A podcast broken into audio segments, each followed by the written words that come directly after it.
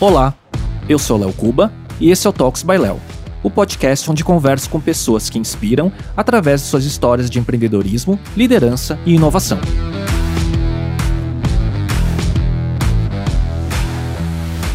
Neste episódio, eu conversei com Mati Montenegro, fundador e CEO da Pingback, plataforma para publicação e monetização de conteúdo digital.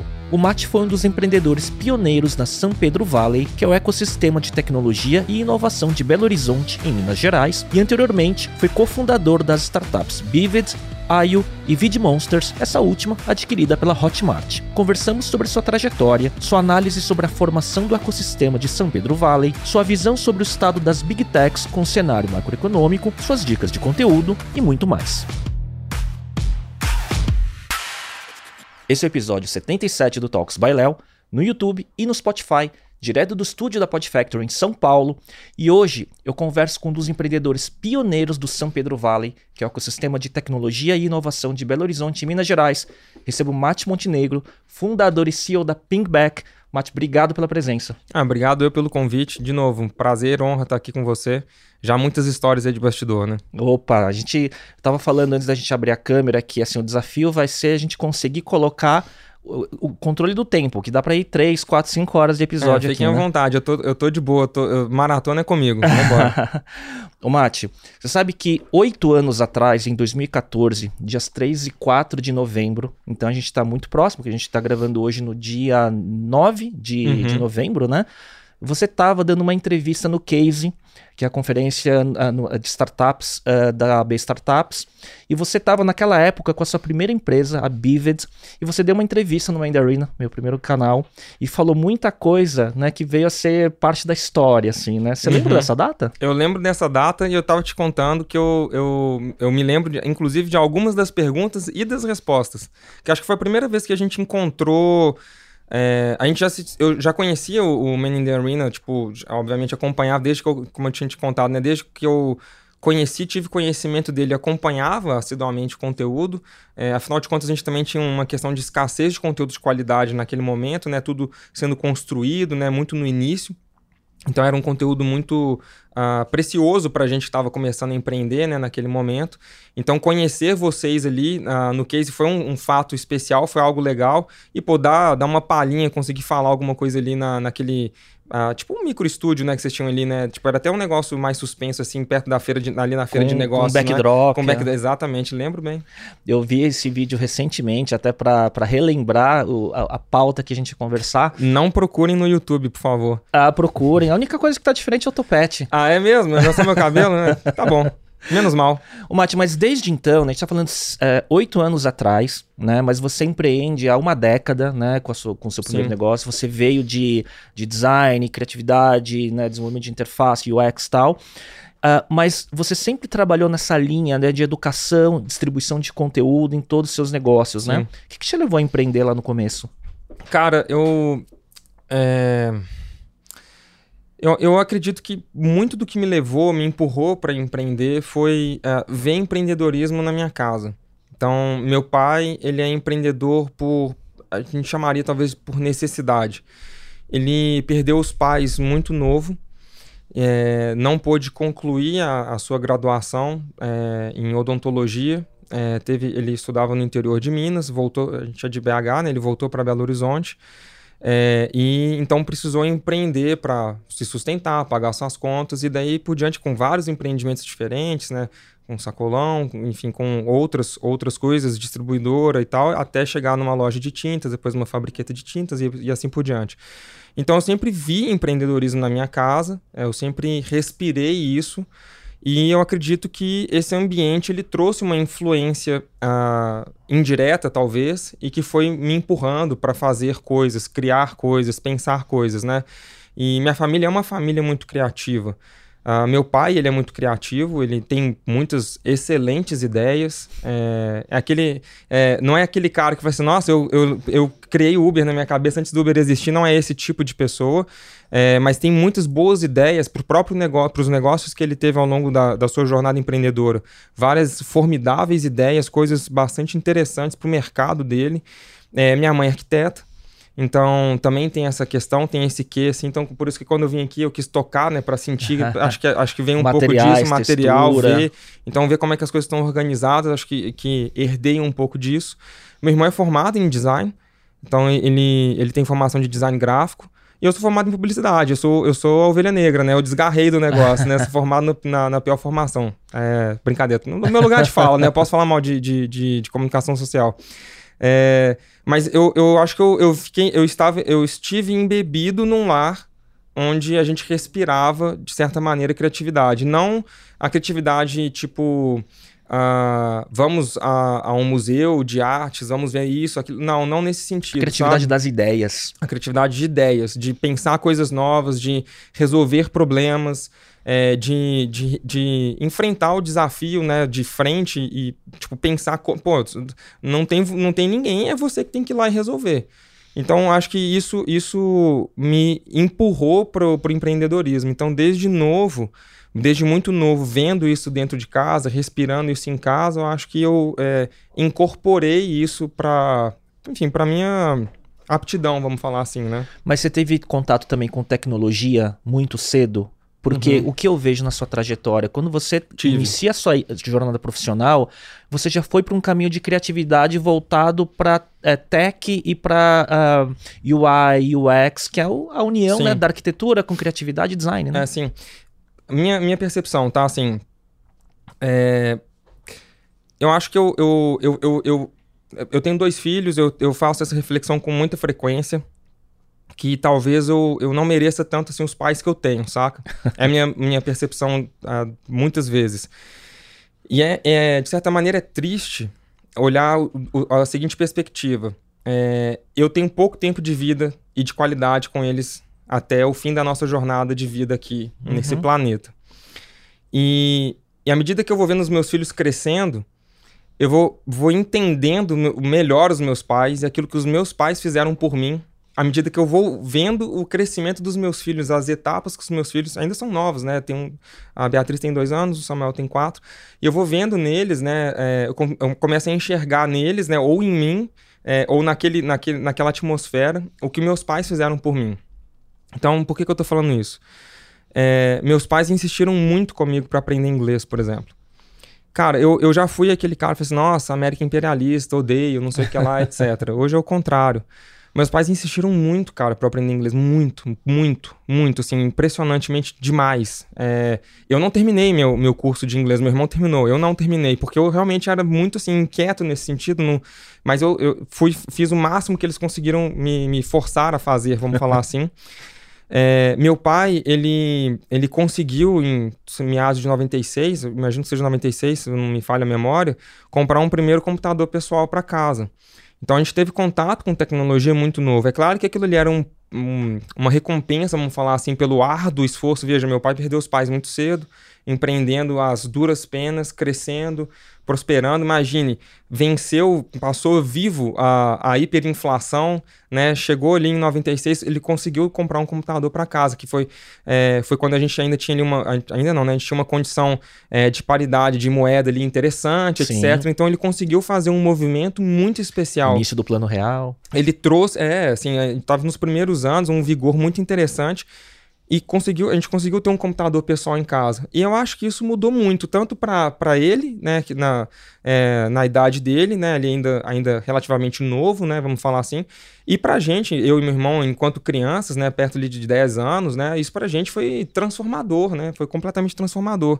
E meu pai, de novo, por que, que eu falo que é, é difícil encontrar, né, todas as palavras para agradecer? Acho que se eu passasse o resto da vida aqui agradecendo, e, e, tentando honrar de alguma forma os meus pais, acho que talvez eu não vou conseguir, não conseguiria fazer isso, porque, de novo, amanhã eu vou descobrir uma coisa nova e outra e outra assim é só amplifica só amplifica o desafio né? que eles a tiveram. nossa dívida a nossa dívida ela ela ela vai permanecer nesse sentido o que é ruim eu gostaria de, de retribuir de alguma forma mas mas eu compreendo o processo mas um, os meus pais eles foram muito cuidadosos nesse sentido e eles fizeram um esforço absurdo cara de levar eu eh, de levar é, a mim e meu irmão a, a, por exemplo, fazer cursos desde muito novo. Então, por exemplo, eu, eu tenho certificado de front page 97. Caramba! Eu fiz Java Applet, curso de Java Applet. Mas véio. isso você era adolescente? É, eu era adolescente, 97. Cruzeiro, então bicamp... tá... Cruzeiro bicampeão do Libertadores, finalmente na Série A de novo. Cara, tipo, naquele ano eu fiz. Eu, eu, só pra você entender, o, o patamar foi esse, cara. Eu aprendi a mexer no Photoshop, fiz curso de Photoshop quando o Photoshop era disquete.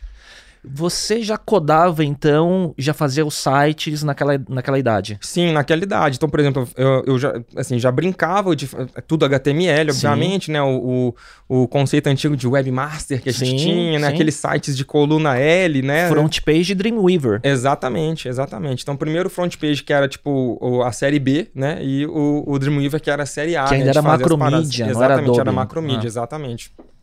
Então eu venho dessa, eu venho dessa geração. Então meus pais, é, acho que meus pais eles foram num caminho muito assim, né? Assim, né? Quem, tipo, eles podem falar obviamente muito melhor do que eu, mas eles foram num caminho assim. Não, eu, eu vou tentar fazer o melhor para eles. Eu acho que a tecnologia é, é o futuro.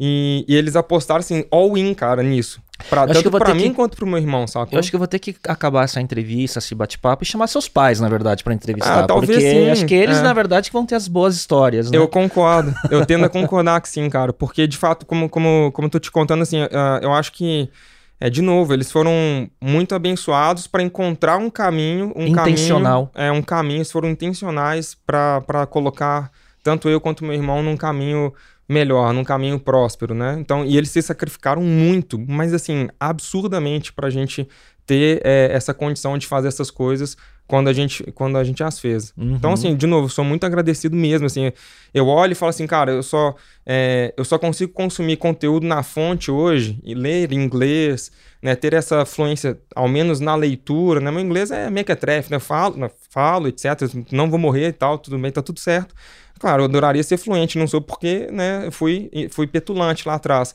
Mas é, tem uma compreensão muito, muito boa. Muito uhum. boa. Então, cara, tudo que eu leio, praticamente tudo que eu leio, que eu vou consumir de informação, eu consumo lá fora. E isso porque, porque se, não for, se não fosse meus pais, eu não teria condição de estar na vanguarda do conhecimento, dentro da minha especificidade se não fosse por eles, entendeu? Você já entrou na vida profissional, apesar de ter a, a formação em publicidade, você já entrou treinado, então, de certa forma, porque você já estava criando, você uhum. já estava programando, né? Sim. E eu vi que você teve uma passagem até pela Isobar, acho que era a agência Click na época. Era a né? agência Click na época. Então você já programava e aquilo foi meio que só uma passagem para você começar o seu primeiro negócio uma década atrás, né? Sim, exato. É, o, o, eu, meu primeiro. É, isso é, é, muito, muito louco, né? Porque assim, eu, eu entrei para o mercado de trabalho ali no ano de 2002 para 2003, e a gente tá, era um embrião, né? Era um recém-nascido agência digital. Sim. Tá, a gente estava começando. A primeira onda, que era fazer Nossa, site. A primeira, fazer a primeira, banner. da primeira, da primeira, da primeira, da primeira. Sim. Site em tabela, Spacer. Sim. Caramba, né? Quem, quem, só quem mexeu com tabela sabe o que é Spacer. Sim. Sabe como é que funciona o, o, o esquema. Para a tabela, né? Para a célula não, não ficar. Colapsada. Né, é, colapsada, você põe ali um, um GIFzinho é, imaginário, uma imagem imaginária, né? Transparente, para poder tipo, expandir ali. Mas enfim, o, o, o, o eu, eu, eu, entrei no mercado de trabalho ali em 2002. É, foi minha, minha, minha primeira oportunidade. Eu já entrei numa agência é, digital. Uhum. Então já entrei fazendo sites, cortando sites, fazendo site né, com tabela, etc. Exatamente. Recortando PSD, né? Exatamente. É, Illustrator, é, Illustrator e PSD. Uhum. Porque aí vai depender, obviamente vai depender da, da, da, cultura aí do designer, né? Tem um designer que é, não, tem que ser Illustrator, tem outro que vai falar que tinha que ser... É, exato, que tinha que ser no Photoshop. Eu, eu desenhei por muito tempo no Photoshop. É, relutei muito para ir pro, pro sketch e eu ainda sou um cético do Figma. Mentira. Todo mundo na empresa usa o Figma, mas eu, eu ainda, ainda sou. sou, sou é, como é que eu posso falar assim? Ainda sou desses das antigas, ainda não, não migrei totalmente pro Figma nas minhas coisas pessoais, assim, de dia a dia, minha individual, eu não mudei, ainda tô, tenho tudo legado no, no, no sketch. Mas, é, voltando lá atrás, então, pegando esse, esse início da, da esse início da, das agências digitais, eu entrei nesse, nessa, entrei nessa, nessa ruptura, nessa mudança, né? nesse, nessa grande disrupção. E eu acho que uma, uma grande experiência que eu tive, não foi nem na Isobar, muito embora tenha sido importante, foi numa, numa agência digital em Belo Horizonte que chama Bolt Brasil. Então, essa, essa, nessa agência eu aprendi coisa pra caramba. E, e tem um ponto muito importante ali. Muito embora eles não acreditassem, olha que loucura, muito embora eles não acreditassem é, e achassem que ia dar errado, eles permitiram que eu tentasse fazer uma transição de carreira, que era sair do front e ir para design. Olha só. E eu era uma porcaria, obviamente, né? Então assim, não tinha, eu não tinha nenhuma experiência, né? Eu tava ali, tipo, muito cru. E eles permitiram isso ainda assim, tipo, tiveram muito misericórdia, falaram assim, não, tá, vai menino, né? Não tem problema. E aí que eu comecei a fazer uma migração de verdade para a área de design, entendeu? Que legal, você foi de, de, de, de, de, de front para UI, na verdade UI Exato. E depois UX, que acho que é do caminho que você foi, né? Exatamente. Né? Uhum. E aí, tipo, eu fiquei, eu fiquei um bom tempo nessa parte de fazendo tela, desenhando, etc. E aí, depois eu comecei a mexer com interface. E aí sim eu falei assim, não, beleza, é isso aqui que eu sei fazer. Então, design de produto é o que eu gosto de fazer, é o que eu realmente sei fazer. Se falar assim, ah, o que, que você quer fazer o resto da vida? Ah, quero ficar desenhando como é que vai ser a interação de uma coisa, como é que vai funcionar isso aqui, é, como é que eu desenho um fluxo, qual que é a lógica que a mente funciona, para onde que ela tem que né, mexer o seu dedo na tela, etc. Cara, é o que eu gosto de fazer. Para você depois ser um cara muito bom de produto, foi um, um passinho, né, cara? E eu vejo assim, você Tá, uh, eu, eu vi que a Bivet, que foi sua primeira empresa, você fundou em 2002, se não me engano. 10 anos. Não, 2012, 10 anos uhum. atrás, né?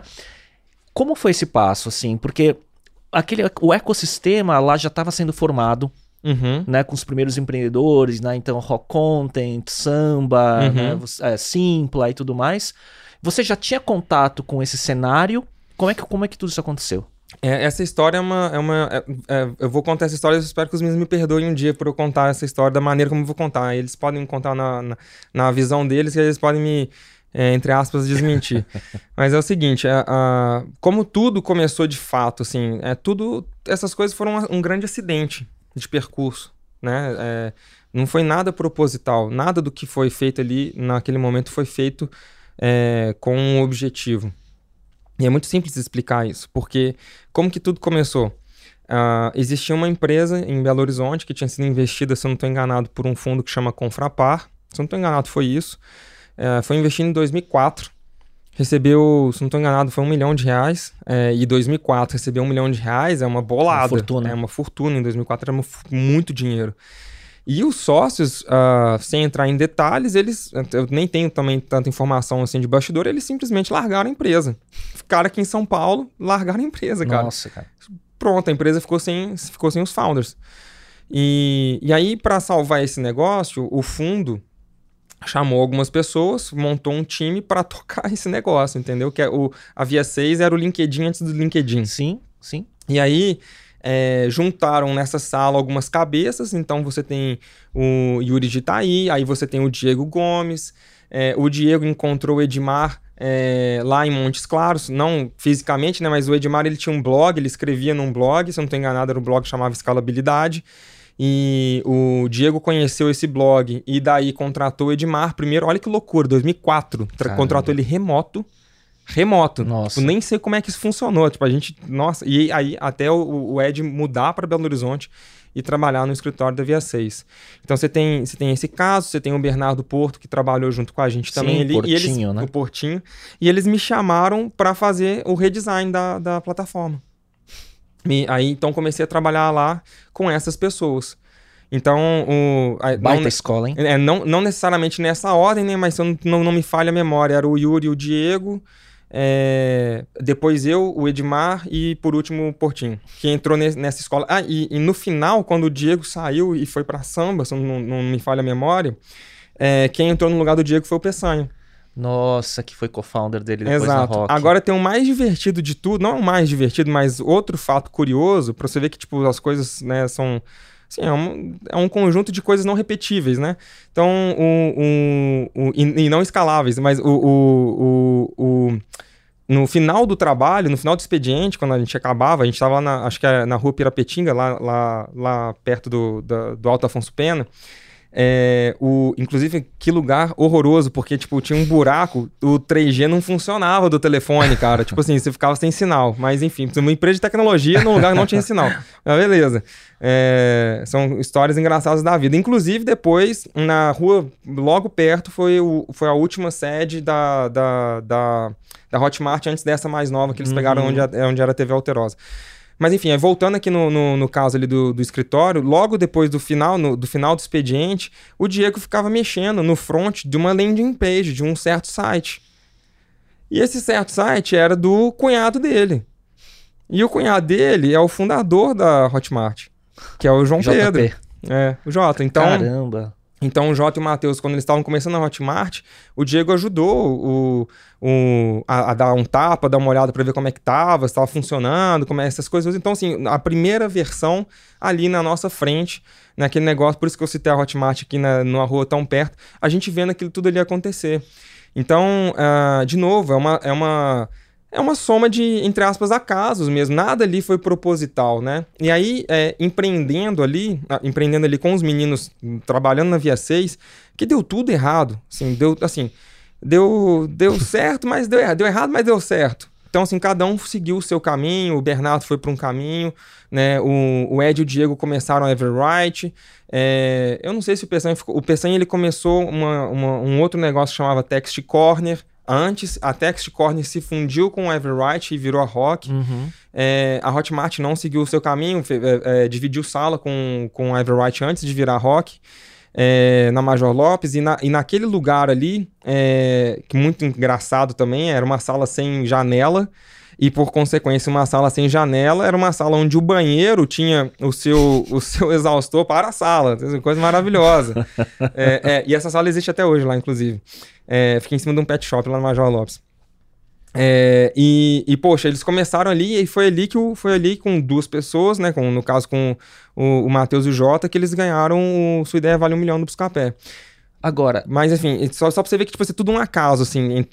é, um acaso, na verdade, o aspas. Big Bang do San Pedro Valley foi então essa Via 6 Máfia. Na minha humilde percepção, sim. Porque veja, você tem outro, assim, eu vou, é, eu vou tentar chegar nesse ponto, que algumas pessoas ficaram um pouco chateadas com a maneira como eu coloquei é, sobre isso no, no passado recente, que é o seguinte. É, você, tem, você tem gerações diferentes de empreendedores, isso é óbvio. Sim. E essas gerações, elas se aglutinam entre si, elas se, elas se, se conectam pelo seu momento de vida, por- pelo seu conhecimento, né, pelo momento, né, momento da, sua- da jornada de, de, de empreendimento que ela tá e assim por diante. Então, se for pegar lá atrás, você tem, a, você tem o pessoal da Aquan, lá em 2002, eu acho, 2004, não sei, agora não- vou lembrar exatamente a data, mas foi quando o Google veio faz a primeira aquisição fora dos Estados Unidos, foi a Aquan, que na minha opinião, de fato, tinha o melhor buscador, né, tinha o melhor engine de busca eh, do mundo naquele momento, que era o Uhum. Todo BR. É, eles estavam expandindo bem, estavam com um market share interessante, estavam dando um pau no Google. Eles falaram assim: ah, beleza, não posso, não posso ganhar, vou comprar. Ah, essa Clássico. história. Hum. Então eles compram a Aquan. Então, uh, salvo engano, né, até, até a nossa gravação aqui de hoje, o Bertier ele continua sendo, que era um dos, um dos sócios e professor na UFMG à época, ele uh, continua diretor do, do escritório do Google em Belo Horizonte. É, então houve esse, esse momento que foi importante. Você tem esse, esse- você tem esse advento, né, esse ponto, esse fato isolado, vamos chamar assim, que é a Via 6. Você tem, como você lembrou, né, da samba, que é um fato, entre aspas, isolado, meados de 7 para 8, Uhum. de 2008. E aí você tem essa, essa, essa safra, que aí é de 11, 12, 13 Isso. até 14, vamos falar assim. Que aí, se você for quiser fazer um, um cenário mais expandido, tipo assim, primeira onda e micro-ondas que vieram subsequente. Porque o que acontece? Quando, quando aparece esse movimento que o Diego proporcionou lá, ele não gosta que fale, né? Eu, eu, eu falo assim, gente, quando vocês encontrarem o Diego na rua, tira foto. Ele adora. Mentira, ele odeia. Mas por que, que eu falo isso? Porque o, o Diego liderou muitas iniciativas, ou por querer ou sem querer querendo. Então, por exemplo, ele começou a fazer meetups em Belo Horizonte. Nessa época que a gente estava na Via 6. Então a gente passou a, a conhecer outros empreendedores. Veja, ninguém usava Twitter. Sim. Só, só quem fosse da área de tecnologia. Sim. Né? Então, se for pegar 2006, 7, 8, 9, pá, ninguém conhecia esse negócio, né? Só a gente mesmo que usava, era, era várzea mesmo, era mato. E aí, é, aí, poxa, isso ajudava a gente a encontrar, encontrarmos uns aos outros, se nos ajuntarmos e fazermos meetups, etc. E o Diego começou com esse negócio de fazer meetup lá, Eu entendeu? lembro porque esse período de início dos anos 2010 foi quando todos esses pequenos ecossistemas de Florianópolis, São Paulo, BH, Recife e tal começaram a aflorar, cada um com seu da sua forma, com seus Sim. contextos, né? E os primeiros meetups. E eu lembro de ter encontrado o, o Diego num- numa BR New Tech em São Uhum, Paulo, uhum. quando ele estava ele era ele tava escrevendo para o Read Write Web, se não me Sim, engano. exato. Ele, ele fez o Brasil. Exatamente. E aí eu conheci ele pessoalmente, mas como um produtor de conteúdo. Sim. Né? Mas ele tava lá fazendo essas conexões todas, né? Exato. E o Diego, ele tinha esse negócio que... O Diego, ele, ele tem esse negócio que é fantástico de, de andar muito bem no bastidor, vamos falar assim. Então ele conhece muita gente, né? Atrás ali da cortina do teatro. E isso é muito massa da, da, da, figura dele, né? Ele transita muito bem em vários ambientes diferentes. Ele não é um cara para é, um cara que gosta de sentar aqui, estar no microfone, mas ele é um cara que adora, né? É muito versado nessa parte do, do bastidor, né? Trabalha pra caramba, né? Maluco nesse sentido, né? Imparável. E foi uma honra ter falado com ele num episódio do podcast aqui ao longo da pandemia, numa live remota. Foi, é. foi legal. Mas sim, ele é, um, é muito mais low profile do que o, o a, as conquistas dele. Sim. É, né, sim, sem dúvida. Né? É, não, as conquistas dele sim, são, são muito grandes. E, tipo, e ele tem uma influência é, nesse sentido muito positiva em, em, em, em, dar espaço, em abrir portas, pavimentar caminho, conectar.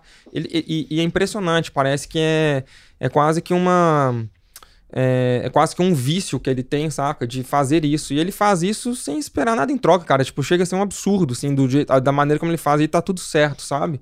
Então é uma simplicidade muito grande nesse sentido. E eu acho que uh, em muito, em muito, assim, numa certa instância, essa maneira, essa cultura dele, essa cultura do João Pedro, do Mateus, é, da gente ali, que no fim das contas a gente era amigo. Né? Uhum. Né? Esse era o ponto. A gente, nós éramos amigos, um ajudando o outro ali naquele momento.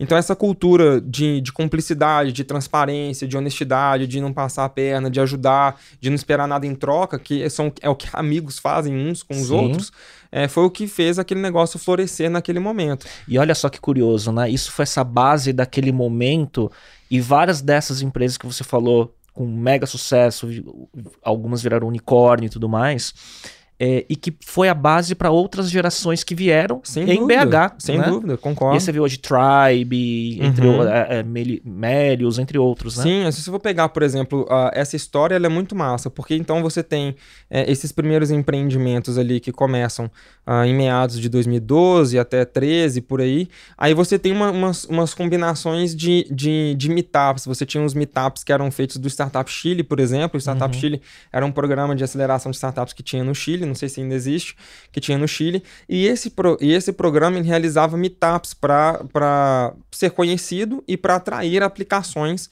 né? Atrair, é, não é aplicação que fala em português, mas enfim, atrair inscrições, inscrições, inscrições para a sua, é, para o seu projeto, né? Para o seu acelerador.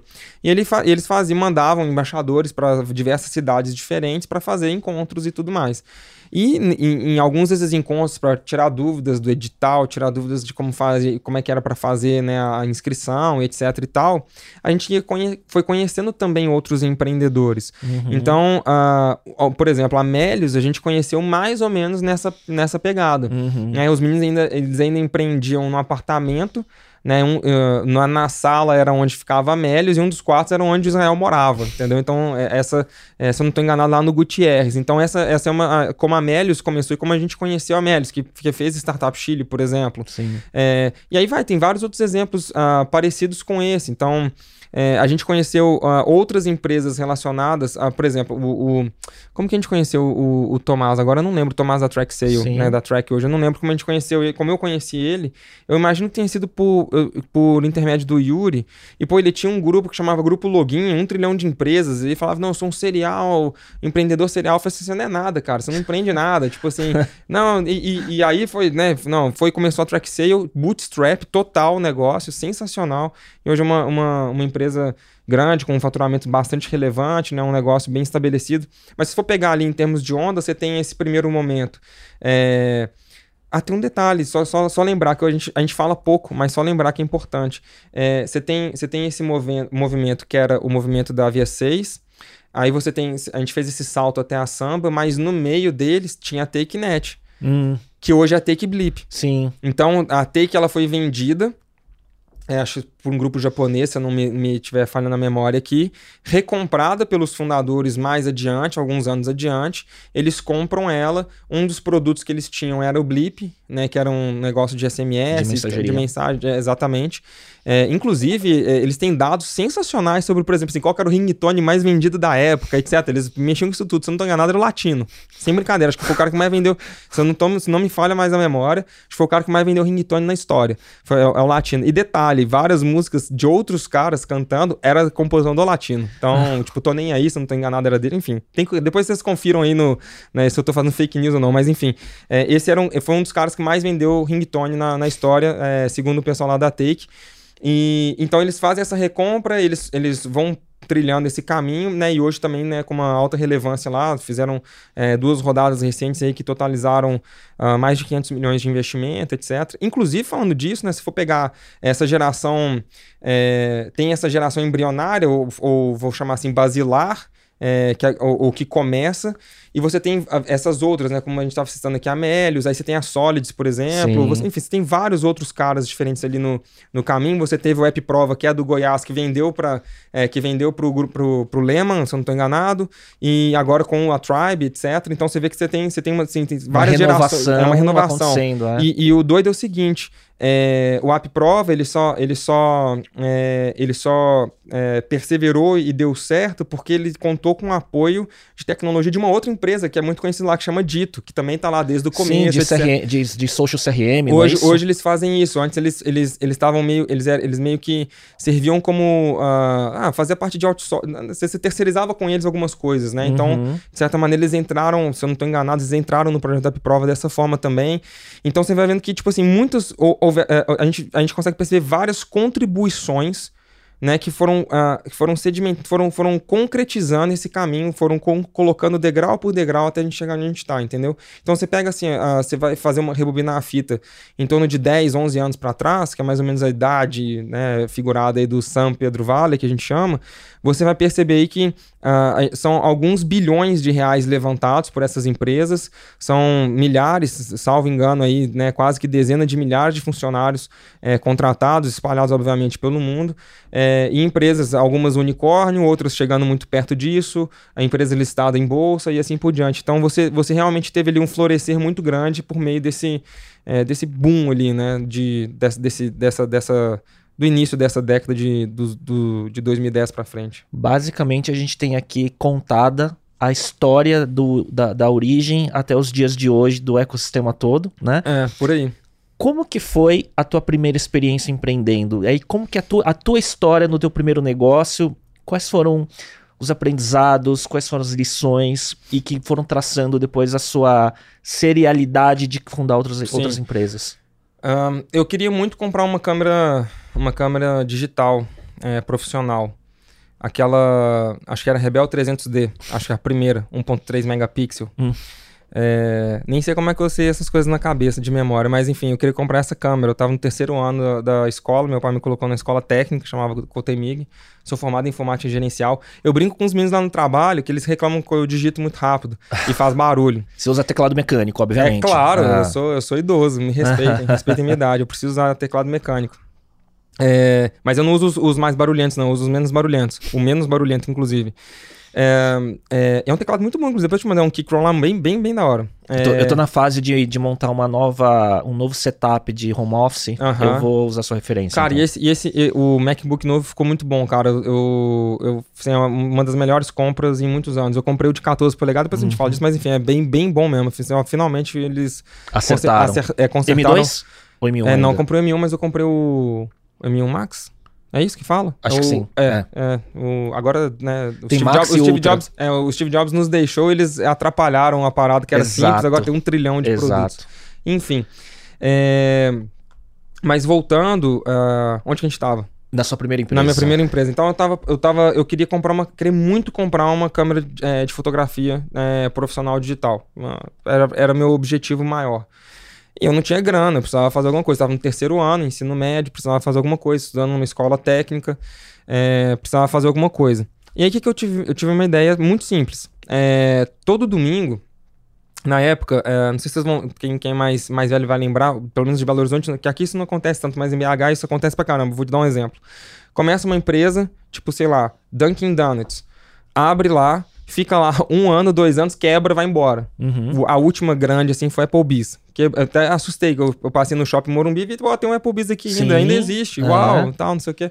Beleza. Mas lá não, quebrou. Enfim, é- é lá, lá tem, a gente tem esses problemas, assim, de cidade grande do interior, né? A gente Hum. tem, tem esses problemas. Então, chegou Dunkin' Donuts, quebrou, foi embora.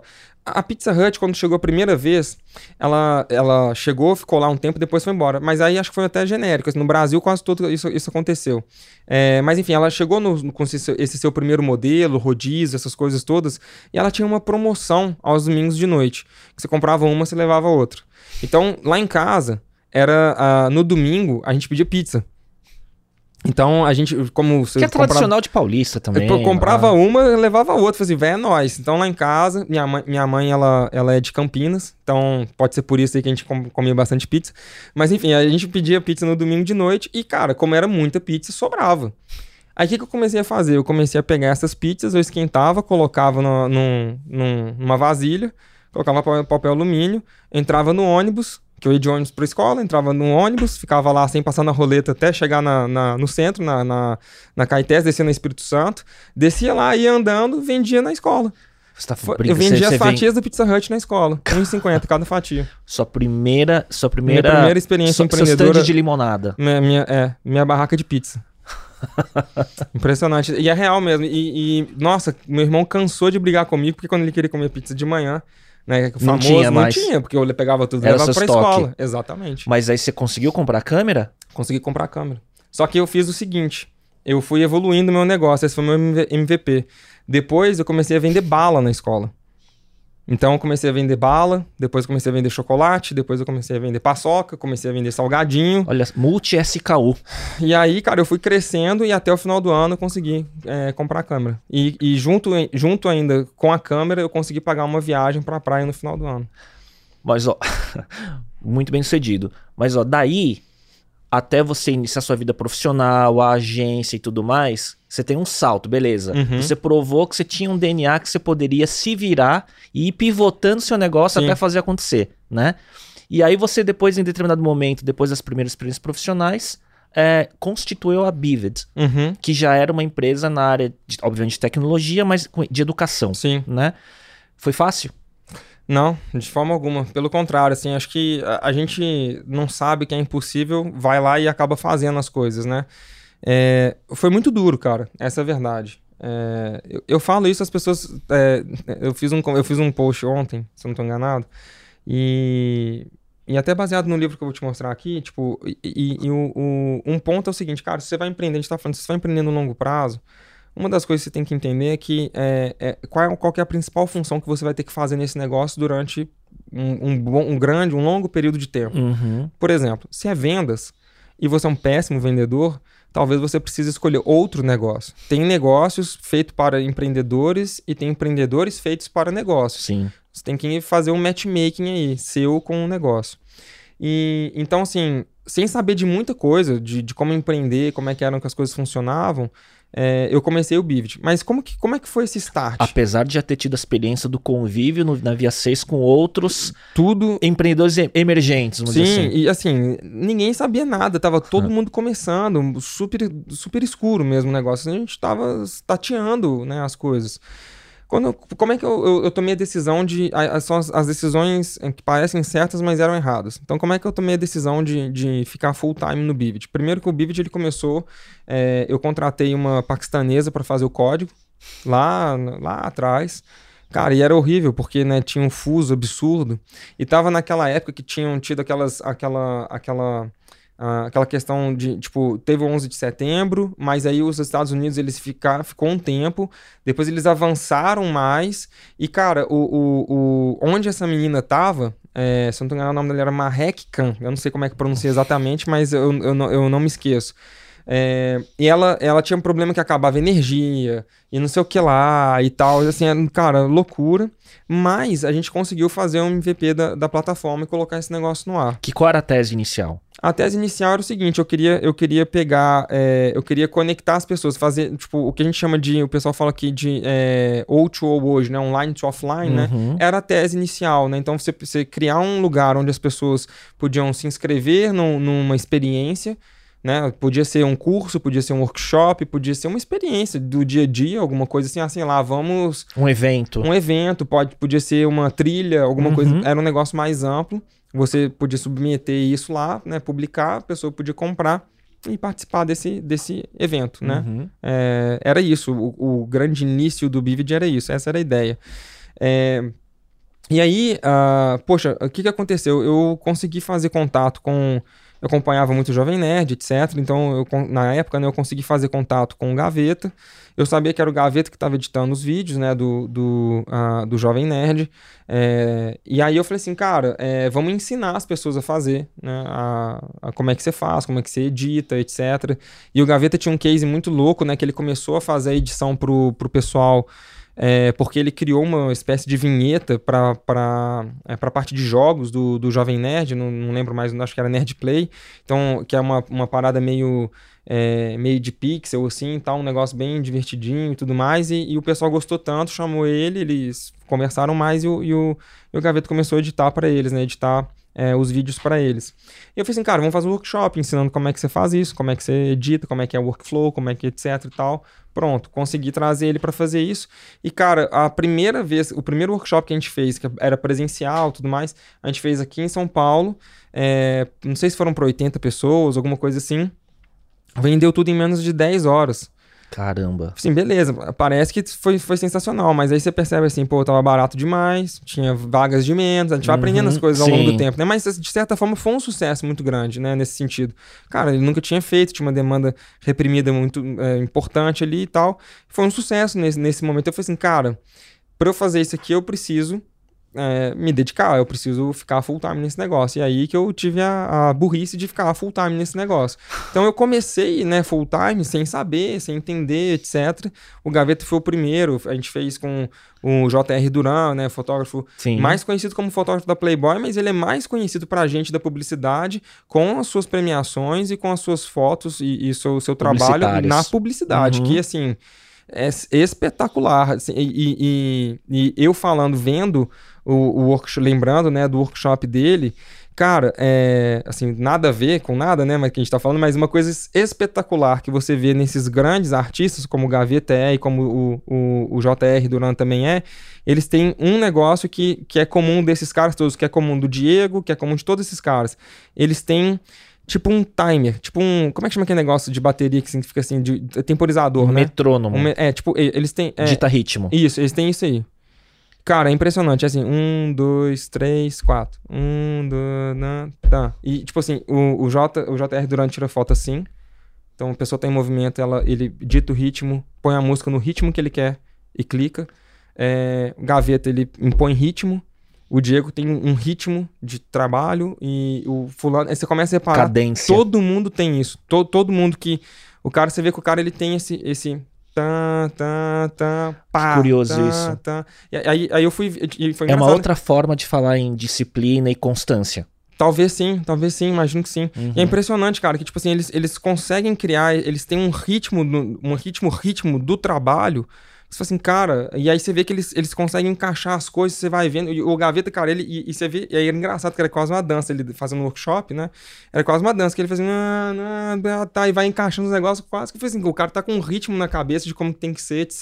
Que E curioso. vai fazendo, É sensacional. uma, é uma forma de analisar talvez um traço de genialidade, talvez. Talvez, assim, não Né? sei explicar, É. alguém aí na ciência deve saber, mas é impressionante como esses caras trabalhavam, como eles funcionavam, como eles funcionam, né?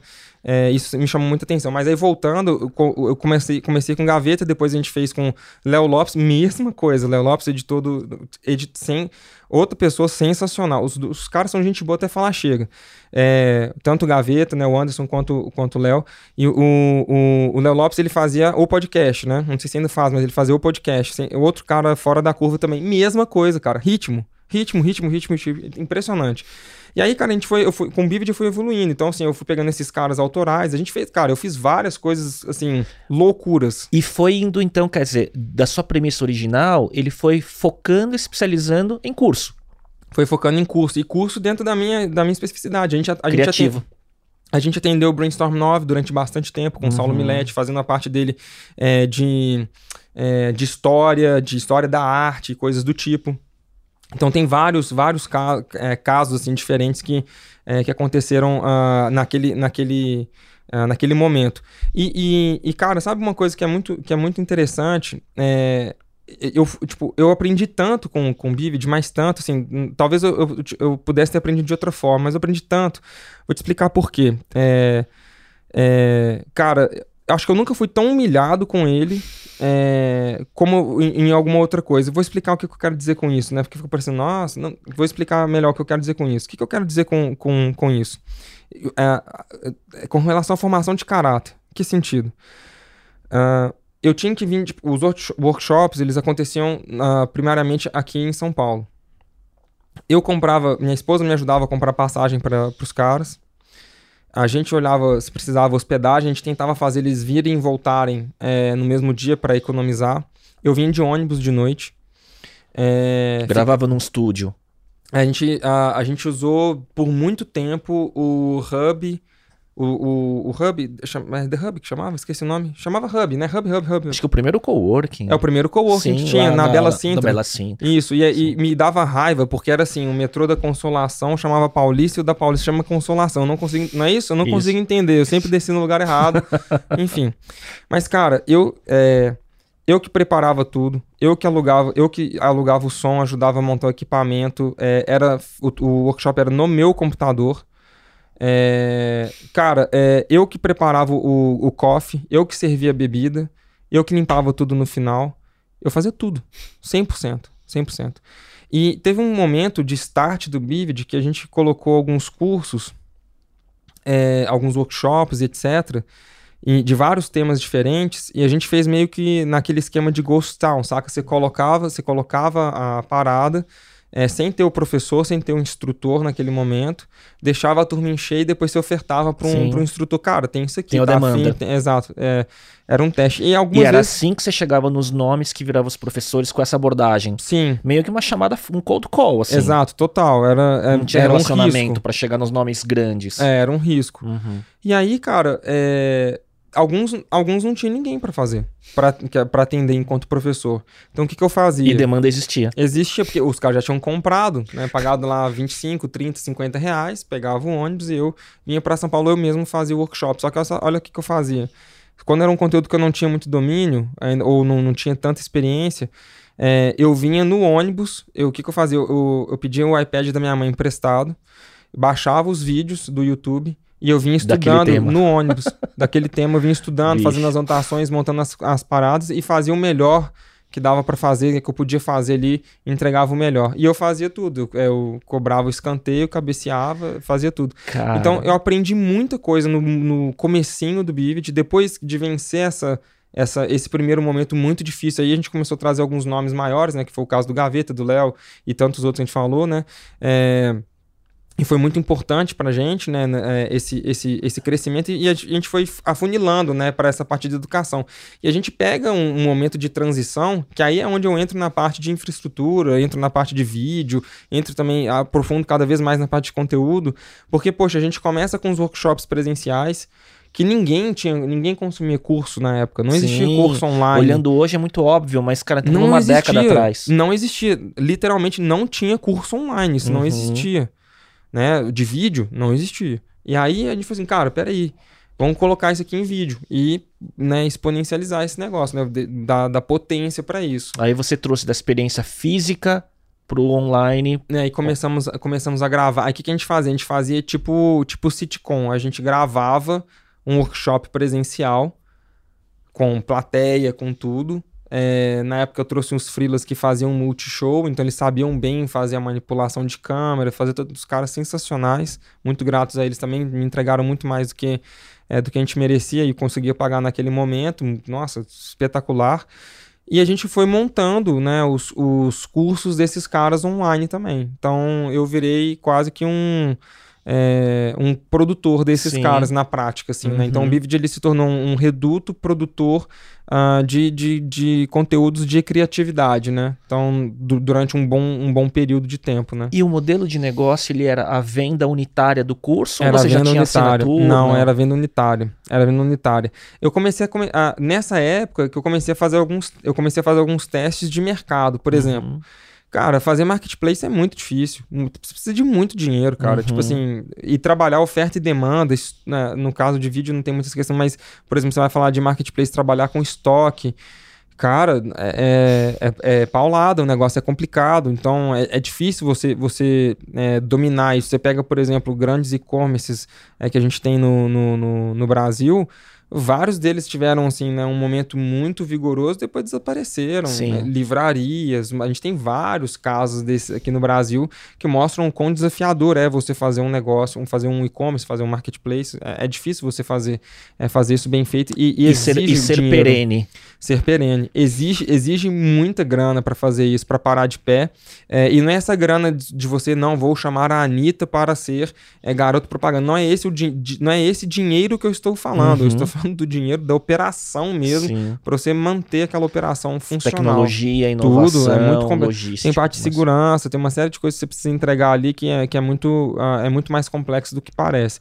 Então eu falei assim, cara, eu preciso testar outros modelos. Então o primeiro modelo que a gente te testou em, forma, em, em, protótipo foi levar isso uh, pro, pro âmbito corporativo. Foi aí que eu comecei a falar assim, não, peraí, vai ter como fazer outro, outra coisa diferente. Então fiz, eu fiz, rodei alguns, alguns pilotos, rodei piloto com a Oi, rodei piloto com a, é, com a Estácio, é, e falei assim, cara, não quero mais trabalhar no marketplace.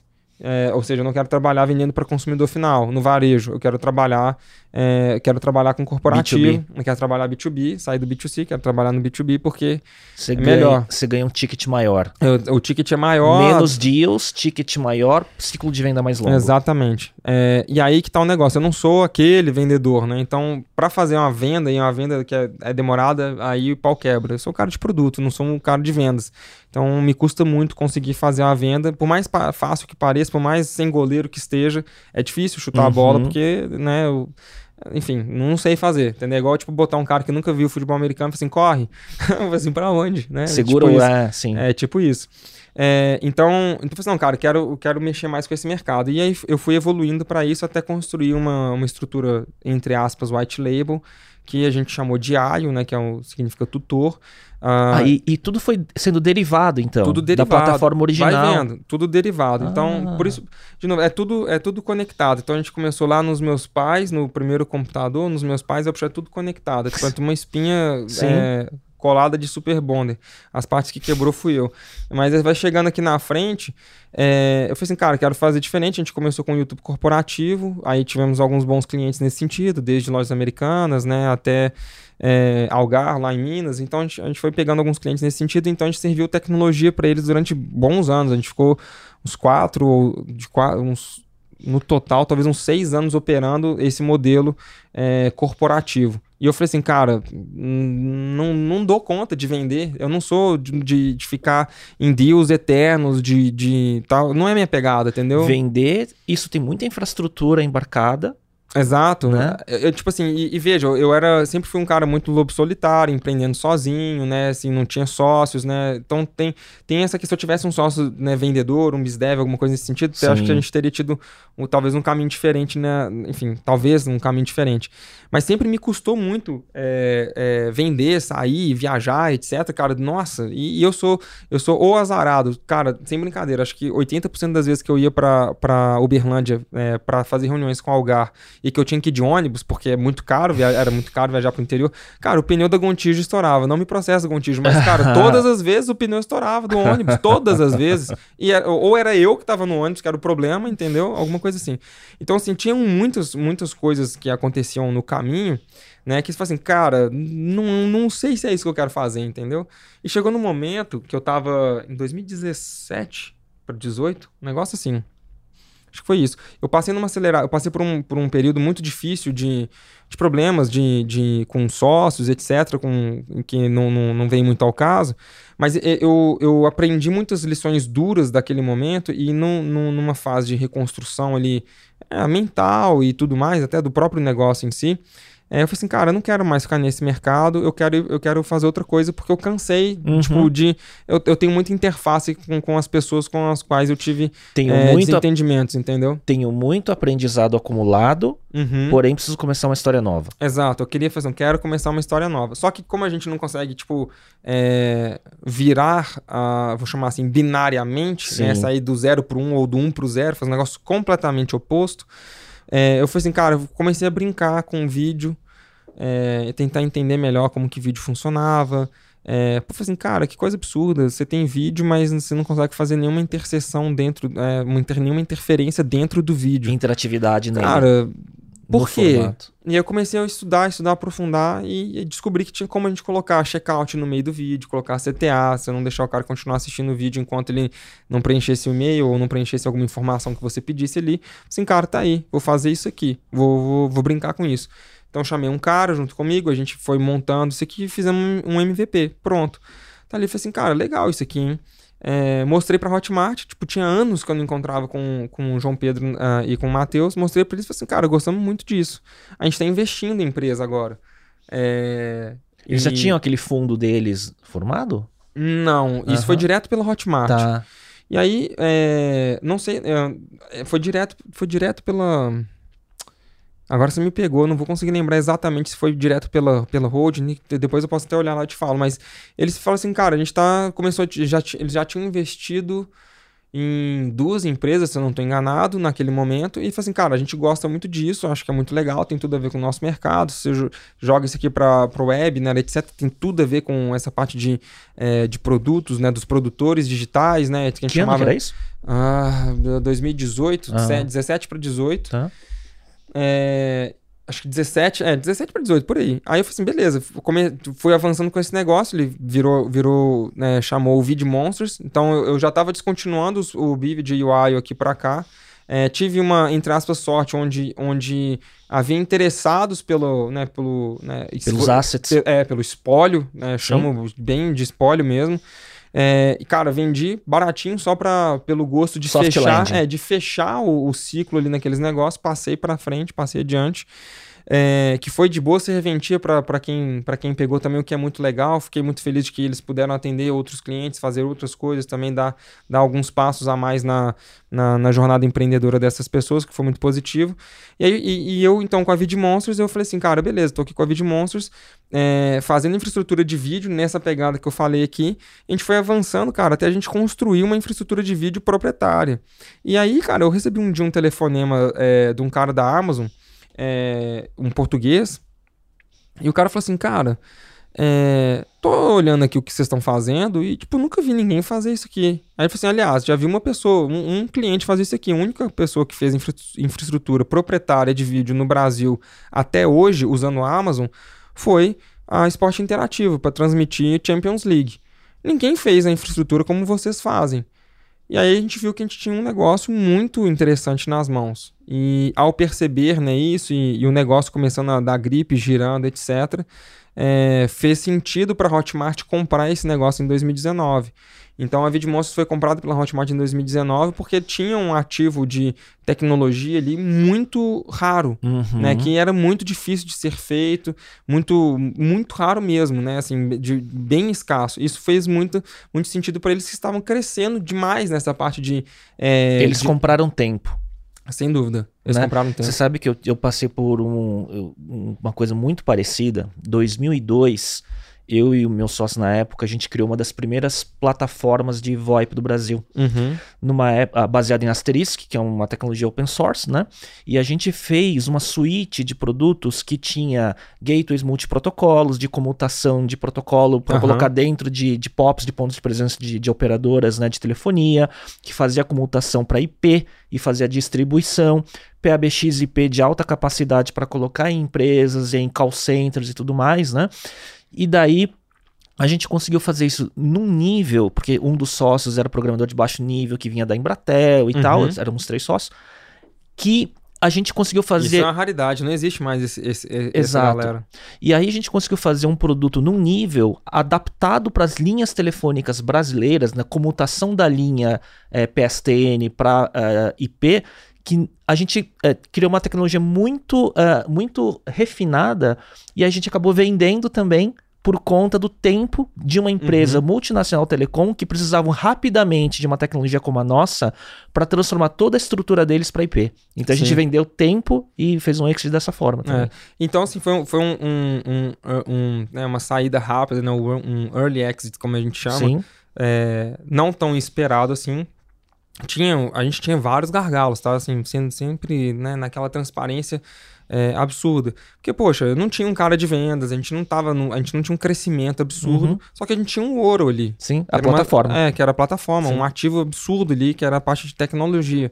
E aqui, esse, esse, esse asset, ele me deu a oportunidade de fazer o seguinte: encerro aqui esse capítulo, encerro aqui a minha jornada de Bivid até Vid Monstros. Uhum, entendo. Então, assim, eu vendi esse espólio, né, aqui, né, eu, eu abri mão desse espólio, dessas, dessas coisas aqui atrás com Bivid com Aio, é, e, e, cara, ainda dentro da plataforma, ainda dentro, dentro do universo de vídeo, etc, eu falei assim, cara, encerra um ciclo aqui. E para mim foi muito especial isso, foi assim, cara, beleza, né, as, as aventuras, as desventuras, né, os, né, os, os sucessos e fracassos, toda essa história de aprendizado ela encerra aqui. Então consegui colocar um ponto final ali nessa história que para mim foi muito importante. Na sua primeira encarnação empreendedor Exato. profissional. Exato, então foi muito importante. Então, e dali eu tirei minhas primeiras férias de verdade, sem estar trabalhando né, com a minha esposa. A gente já, já tinha o meu primeiro filho, então a gente, é, a gente conseguiu viajar juntos assim de uma maneira tranquila pela primeira vez em quase uma década. Então uhum. isso pra gente foi uhum. muito importante.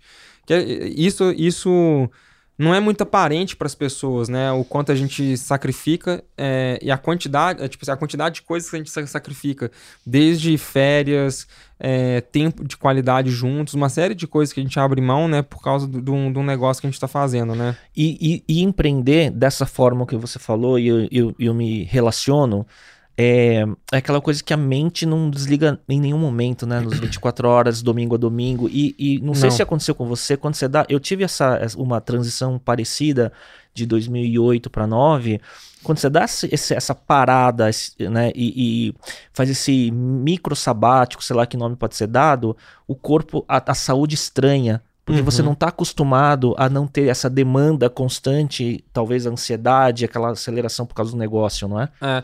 O, o, o, sabe o que é curioso nesse sentido que você está falando, e, e para mim ecoa, ecoa bem, é que quando, quando tava, assim, a proposta estava na mesa, e falei assim, não, beleza, vai acontecer, vai assinar, tá tudo certo, tá, deu certo. Eu já estava pensando assim, o que eu vou fazer? E, e, cara, na cabeça já vinha. Porque eu sempre estudei um monte de outras coisas ao mesmo tempo. E naquele momento eu tava muito preocupado com. Cara, a gente tá entrando num caminho de, de muita. É, de, de, tipo, de pegar o, o, a sua liberdade, né? Aquilo que, que, a gente conseguia fazer na internet até o final dos anos 90, é, né? Que, que precedeu aí as redes sociais. Assim, cara tem alguma coisa aqui que não, não faz sentido, entendeu? Que, que entrou aqui no caminho, que tirou a gente dos trilhos que eu acho, que, que eu sempre achei que eram os trilhos que a internet precisava ter seguido, ou deveria ter seguido. E aquilo estava me incomodando muito. E eu vinha já estudando bastante a respeito disso, entendendo como é que funciona, indo na origem, entendendo como é que funcionava é, questão de opinião pública, é, os conceitos de opinião pública, conceitos de liberdade, conceitos de liberdade de expressão, conceitos é, de tecnologia, de, uh, de camadas de serviço em cima de tecnologia que poderiam suprimir ou não a, a sua expressão na, na internet, seja ela qual for, seja palavra ou qualquer outra coisa, né? Pode ser sua expressão artística como um todo. E eu já vinha estudando isso né, como é que funcionava e tudo mais. Então, uh, acho que foi, um, foi de novo, é, são os acidentes de percurso, né? Então, né, houve, essa, houve essa venda da Vid Monsters para Hotmart, né, pela qual eu sou muito grato. Foi, foi uma experiência é, muito especial, com sócios que, no, que, que, ajudaram a chegar ali, já uma empresa mais estruturada, chegar ali onde a gente chegou tão rápido. Uma foi... puta validação, né? Do, Cara, do, foi, do... isso foi muito especial, foi muito importante. Então, de, de novo, né, eu sou muito agradecido. Isso, isso é um reflexo do ecossistema que a gente estava falando lá sim, de trás. Sim. Então, da importância do, da gente construir relacionamento. Olha isso, é construir relacionamentos de longo prazo. Uhum. É, por que, que, é, por que, que é importante esse conceito? Eu, e se, se eu pegar, talvez tenha no Web Archive, eu dei uma entrevista há um trilhão de anos.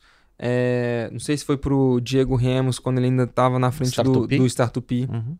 Espero que ele, que ele esteja bem no Canadá, se não estou enganado, que é onde ele vive hoje. Uh, e eu falando que no São Pedro Valley tinha almoço grátis. É porque a gente tem essa expressão, né, que não existe almoço grátis. De fato, né, é, tipo, é super compreensível a expressão, ela tem a sua razão de ser e ela, de fato, ela, ela ecoa bem, ela tem, tem um significado relevante.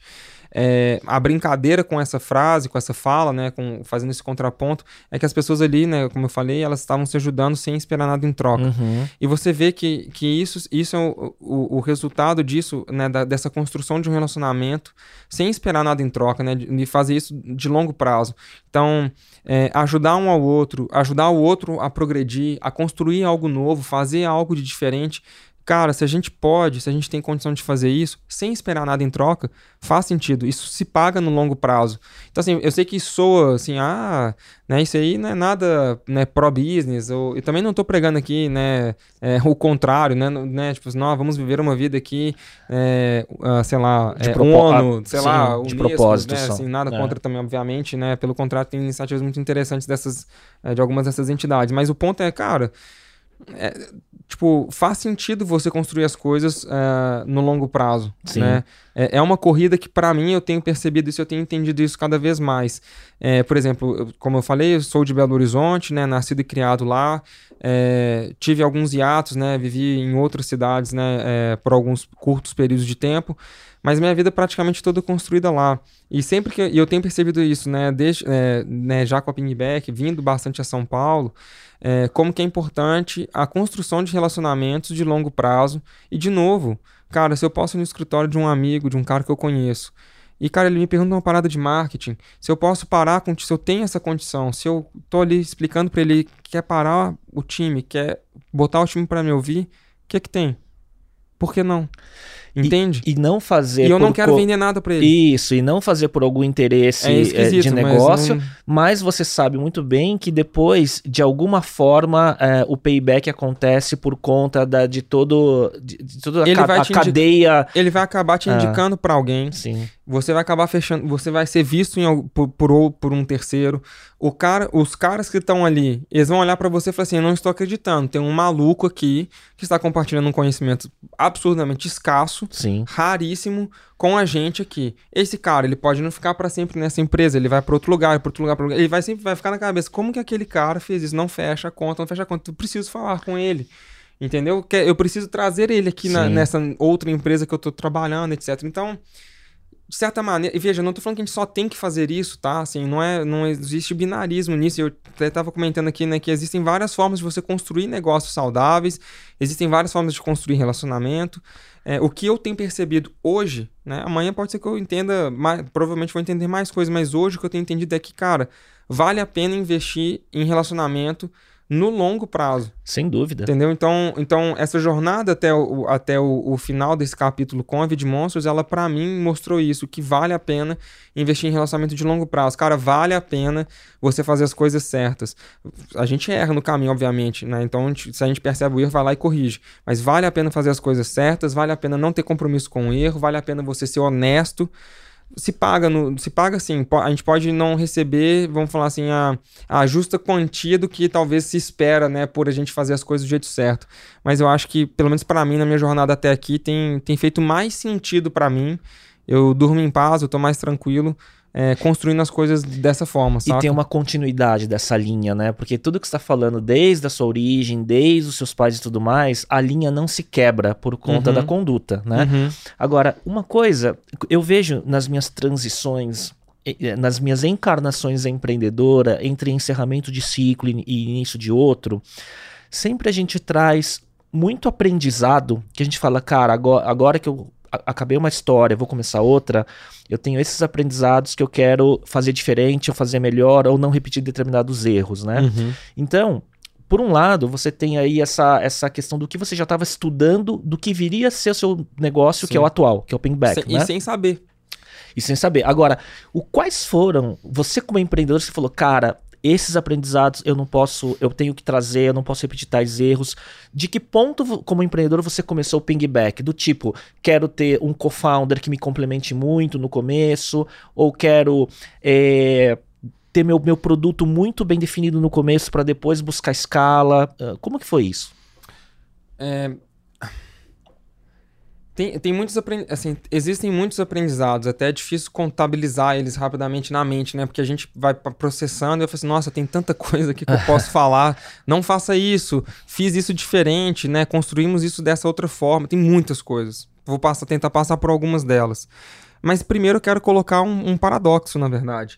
É, já é público, a gente passou por uma situação recente com a Pingback, que foi o seguinte, eu tinha um sócio que era... A Pingback tem uma história interessante, eu vou contar ela rapidamente é, com relação à questão societária, por, por isso que eu quero entrar nesse ponto.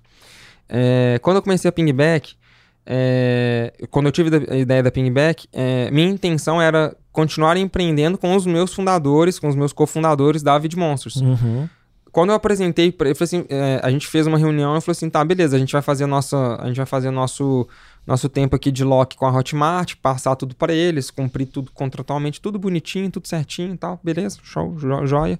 Mas vamos fazer alguma coisa depois juntos, né? A gente deu certo, a gente fez aqui, acho que a gente pode dar um uhum. salto maior, né, e tal. Enfim, com essa mentalidade. Uma das, das pessoas não, não, não topou. Uhum. Somos super amigos até hoje, tal, casou recentemente, fomos no casamento dela, dessa pessoa, foi, foi ótimo e tal, estamos super, super bem, né, assim, um relacionamento muito bom, inclusive. Que é raro, né, assim, sociedade tem, tem sociedade mais dá errado do que dá certo. Pelo Sim. menos hoje, hoje a minha experiência é essa, né? É, eu gostaria de ter uma experiência diferente dessa. E ter uma sociedade serial, né, de ah, repetir é... os founders é muito mais raro ainda. É muito mais ah, raro. É.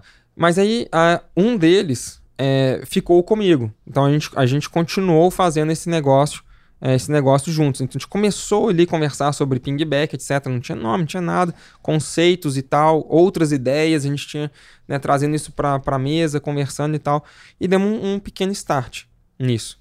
Pronto. É, ele preferiu continuar na Hotmart, é, não sair de lá, ele tinha algumas questões. Mas a, a, principal questão é que ele não se deu, se deu muito bem com o, o cara de tecnologia que eu, que eu trouxe. Uhum. Que eu, eu, tinha, eu tenho um amigo, um, eu tenho um amigo que é desenvolvedor, etc. Tinha uma empresa, vendeu também, etc. Uh, tá morando fora. E ele tem um irmão mais novo que eu conheci ele em outras circunstâncias e tal, assim, cortando muito o caminho. Conheci ele, trouxe ele para empreender junto com a Pingback. Só que deu errado. Ele saiu em setembro né, da, da, da companhia. E infelizmente deu errado. Agora, olha que loucura. O, o cara que começou comigo, lá atrás, antes do, do, do desse, desse cara de tecnologia, é, é, que saiu, né? É, continu, ele preferiu ficar na Hotmart naquele momento, né? E, e, prosseguir a carreira ali por um tempo. Depois ele saiu da Hotmart e hoje está com a gente no Pingback. Olha só. Então hoje, hoje ele é meu braço direito de produto, inclusive. Uhum. Então ainda bem que o Thiago existe, ele está lá, é o meu braço direito de produto. Agora, o, o meu outro sócio uh, não deu certo, cara. E era o cara que eu achei que ia dar certo. E, e eu falei assim: não, vai dar super certo. Não deu, cara. Que não veio dessa. Que veio da, da, da, da oportunidade anterior. Sim, e veja, background check, conheço os pais. Eu conheço os pais dele, eu conheço o irmão, eu conheço o irmão. Eu conheço, veja, não, não, não tem nada a ver, tipo, não é uma má pessoa, não é um, não é um, um profissional ruim, não tem nada a ver com isso. Uhum não deu certo, cara. Tipo, a gente, tipo, a gente tem formas de ver o mundo diferente, formas de empreender diferente, maneira de tocar a equipe diferente, jeito de fazer que para ele, sobretudo, né, ele sentiu assim, cara, não encaixa. Isso acontece. Found, Infelizmente founders, acontece. Founders fit. Exato, isso, isso acontece. Por isso que é tão difícil achar sócio. Uhum. É, e, é, e, é, curioso isso. A gente, a gente. Pô, olha só que loucura. A gente já tinha viajado junto para São Francisco, a gente já tinha feito várias coisas diferentes. Ele conhece minha família, conhece, conhece meus pais também. Então, pô, a gente se conhece, é quase que um casamento mesmo, né? Pô, a gente se conhece. Né? Eu conheço o irmão dele, ele conhece meu irmão, a gente, a gente tinha um convívio, né, nesse sentido assim, e a gente achava que ia dar certo, e cara, não deu. Isso acontece, Sim. infelizmente isso acontece. Sim. E de novo, não é porque tinha alguma coisa, não é porque ele fez uma coisa errada, vamos colocar Sim. assim, né? Ou, né, aconteceu uma coisa obscura, né, que não, não é isso, cara. Não, tipo, chegou um momento, um, um, um momento da companhia né? Então, por um momento deu muito certo, mas na hora que foi fazer um capítulo novo, não foi, cara. Que, que, tem, que tem que ter muito alinhamento de certas Nossa. visões que não é o skill técnico pelo qual a pessoa tá Exatamente, lá. Exatamente, né? não tem nada a ver com a questão técnica. Sim. É tipo assim, cara, é, a empresa exigia. Veja só que, como é, que a gente chegou no momento seguinte, cara. A empresa chegou no momento que ela fechou um Seed, que a gente chama, com o Magazine Luiza. Então a gente é investi a Pingback é investida da, da Hotmart. Então, assim, quando eu saí da Hotmart, eu falei assim, Jota, eu vou começar a pingback, né? Então já tinha tudo na cabeça, etc. Pô, eu tô logo de entrada. Então o Diego veio. Ó, por isso que eu te falando, é um relacionamento de longo prazo. O Diego veio com o fundo do Sasolic. Exato, é. então ele entrou junto com o Sasolic. Foi engraçado que a gente não tinha empresa. Eu não tinha empresa, cara. Eu, aí já começamos lá fora, que são, são coisas assim, aprendizados importantes pra gente, e isso foi, foi muito bom para trazer é, Unbox, que é o, o fundo do Magazine Luiza. E, e, quando a gente fecha essas, uh, né, são rodadas diferentes, mas quando a gente fecha uma rodada grande, como a gente fechou com, com a Unbox, cara, a gente tipo, é outra conversa, é um outro arcabouço de negócio, de empresa que exigiu da gente, né? Exigiu demais de mim, muito aprendizado que eu não tinha tido em, em outro momento, uhum. né? Então, os contratos, a, as interações... As diligências. As diligências, as, entrega, as, as interações jurídicas, sobretudo, porque os contratos são todos em inglês, né? Numa jurisdição diferente. É, pô, muito aprendizado, muita coisa. E, cara, isso é um rolo compressor em cima, em cima de você. E é uma... E é uma te esmaga de um jeito muito muito grande. Se por um lado, né, é uma baita validador para o negócio, é, com marcas, né, com altíssima reputação, né, por outro lado, fazer acontecer e depois o que, que o que vem após essa etapa em relação a ter que é, executar, né? Sim, você tem que entregar o que você, o que você, vamos falar assim, o que você prometeu. Sim. Então eu entendo, eu entendo que talvez isso, isso tenha exposto que não era bem o que, que, o que, que esse sócio queria fazer, Sim. né? Não era para onde ele queria ir no momento de vida dele. Então, desencaixou o negócio. Uhum. Isso acontece. Então, um aprendizado que eu, que eu, que eu tive foi assim, nossa, eu, eu preciso... Eu, se eu puder evitar empreender sozinho, melhor. E, de fato, né? Poxa, é muito melhor você empreender com outras pessoas, poder se ombrear, etc e tal mas nem sempre é, nem sempre você começar com outros sócios é, também é garantia que vai dar certo. Sim. Minha experiência, na minha experiência de, de jornada empreendedora é, cara, eu passei um monte de perrengue é, sendo empreendedor solo, verdade. E cara, eu passei muito, sem brincadeira, eu acho que eu sofri mais com um sócio é, nessa oportunidade agora. Na Vida Monstros foi tranquilo, mas eu sofri bastante agora, é, porque houve um desgaste, né? Tem, né? Até todo mundo entender o que está acontecendo e, e, conseguir colocar tudo em cima da mesa para poder conversar, para fazer um encerramento de ciclo. Poxa, é difícil Sim. a ficha cair, porque todo mundo tá ali comprado no longo prazo, etc. Assim, né? É uma, é um susto, né? Assim, poxa, mas não tem nada errado, tá tudo dando certo, a gente tá crescendo, tá indo bem, as coisas estão funcionando, né? Você fica, a gente fica meio, meio, perdido, meio aéreo nesse sentido, né? Até cair a ficha e tal. Então, uh, fica esse paradoxo, né? Tipo assim, eu fiquei, eu fiquei. Nesse momento eu estou no paradoxo, que é é, é bom ter sócios ou, ou, é bom não ter sócios, né? Eu fico nesse, é óbvio que é melhor ter sócios. A resposta curta é essa: é melhor ter sócios. Mas achar o sócio é difícil. Achar, achar o de sócio. De longo prazo, né? A, a, sócio de longo prazo é muito, muito, muito difícil de achar. Muito o, difícil. Mate, pra quem. E você tá com a, a, a, a blusa da, da Pinkback. Para quem não conhece, Fala qual é o, o elevator pitch do que é a pingback. Cara, o que eu falo para as pessoas, é, assim, eu modulo muito de acordo com, com a audiência que eu tô conversando. Então, assim, quando eu vou explicar pingback para quem é, é, dinossauro, tipo a gente, assim, de internet no Brasil, é não tanto quanto o Ednei, mas a gente que é, que é dinossauro na internet, eu falo que a gente é tipo um blog modernizado. Uhum. Porque fica fácil de explicar. Cara, lembra como é que era a internet era até o, até o final dos anos 90, começo dos anos 2000? Beleza, é aquilo só que com todas as tecnologias que a gente tem hoje. Uhum. É assim uhum. que a gente explica para quem é mais velha guarda. Para quem está mais recente na internet, o que a gente explica é que a, a Pingback ela é uma plataforma que permite as pessoas criarem conteúdo, distribuírem, monetizarem e mensurarem os, os seus resultados ali com é, é, de presença digital, né? Então e ter controle da sua audiência. Você tem controle da sua audiência. Aí, o, quais são os mecanismos que a gente entrega, que a gente entende que foram tirados da gente sem a gente perceber e que eu não julgo ser correto? A primeira delas é a audiência. A audiência, é, a, a audiência do criador tem que ser do criador. Uhum. Ela não pode ser da De uma é, plataforma do, do terceira. Meio. Não pode ser da, não pode ser da plataforma. Ela tem que ser do, do criador, porque é dele. Uhum. Entendeu? Então, assim, quem, quem enche o show do Skank é quem gosta de ouvir Skank. Uhum. Quem enche o show, sei lá, de quem, né? Quem enche o estádio do Cruzeiro pra ver o Cruzeiro jogar na Série B são os torcedores do Cruzeiro, né? É isso, entendeu? Então não, não é, é, Então não é terceiro que fabricou aquilo, e, etc. Ou ele não pode ser o detentor, né? O- o cara que mantém refém a audiência é, de um clube de futebol, por exemplo. Ah, não, Uhum. você só vai ver o jogo do Cruzeiro se eu autorizar. Eu falei assim, como assim se você autorizar e tal? Eu tô pagando, eu quero ver, ué. Como se, o, como se o estádio fosse o árbitro de É. quem pode entrar ou não. Exato, e fazer um julgamento arbitrário, né? Tipo Uhum. assim, realmente arbitrário. Assim, não, você pode, você não pode, ah, não, agora não quero. Mas é pior do que isso, né? Então, é, vou, vou explicar melhor isso. Então, assim, o que a gente entende é que a audiência tem que ser do criador. O, o- e como que a gente, estudando, como que eu entendi, o que, que eu entendi até o momento? Que o, na internet, a gente tem, se a gente fosse chamar assim de, de CPF na internet, é, o nosso CPF na internet é o nosso e-mail. Uhum, Então, a gente troca menos de e-mail do que de número de telefone de celular. uhum. E você que tem e-mail, que está ouvindo a gente agora, né? Que você tem e-mail do, do, do Hotmail, etc., troque. Porque é vergonhoso, já passou da época, tá, gente? Brincadeira à parte. é, a gente não troca. Nem do Hotmail, cara. Sim. A gente não troca. Do Yahoo, a gente não troca. A gente mantém lá nosso e-mail velho. A gente pode ter o do Gmail, a gente pode ter o nosso, né, o nosso, o nosso Seu domínio, etc. Uhum. Beleza, mas cara, é, o que a gente faz é guardar o e-mail, o nosso e-mail que era o primário como secundário. A gente, isso, isso se mantém nosso e-mail pessoal que a gente usa nas contas Google, que a gente usa em outros lugares, etc. A gente mantém, mantém isso. Eu falei assim, cara, tá aí.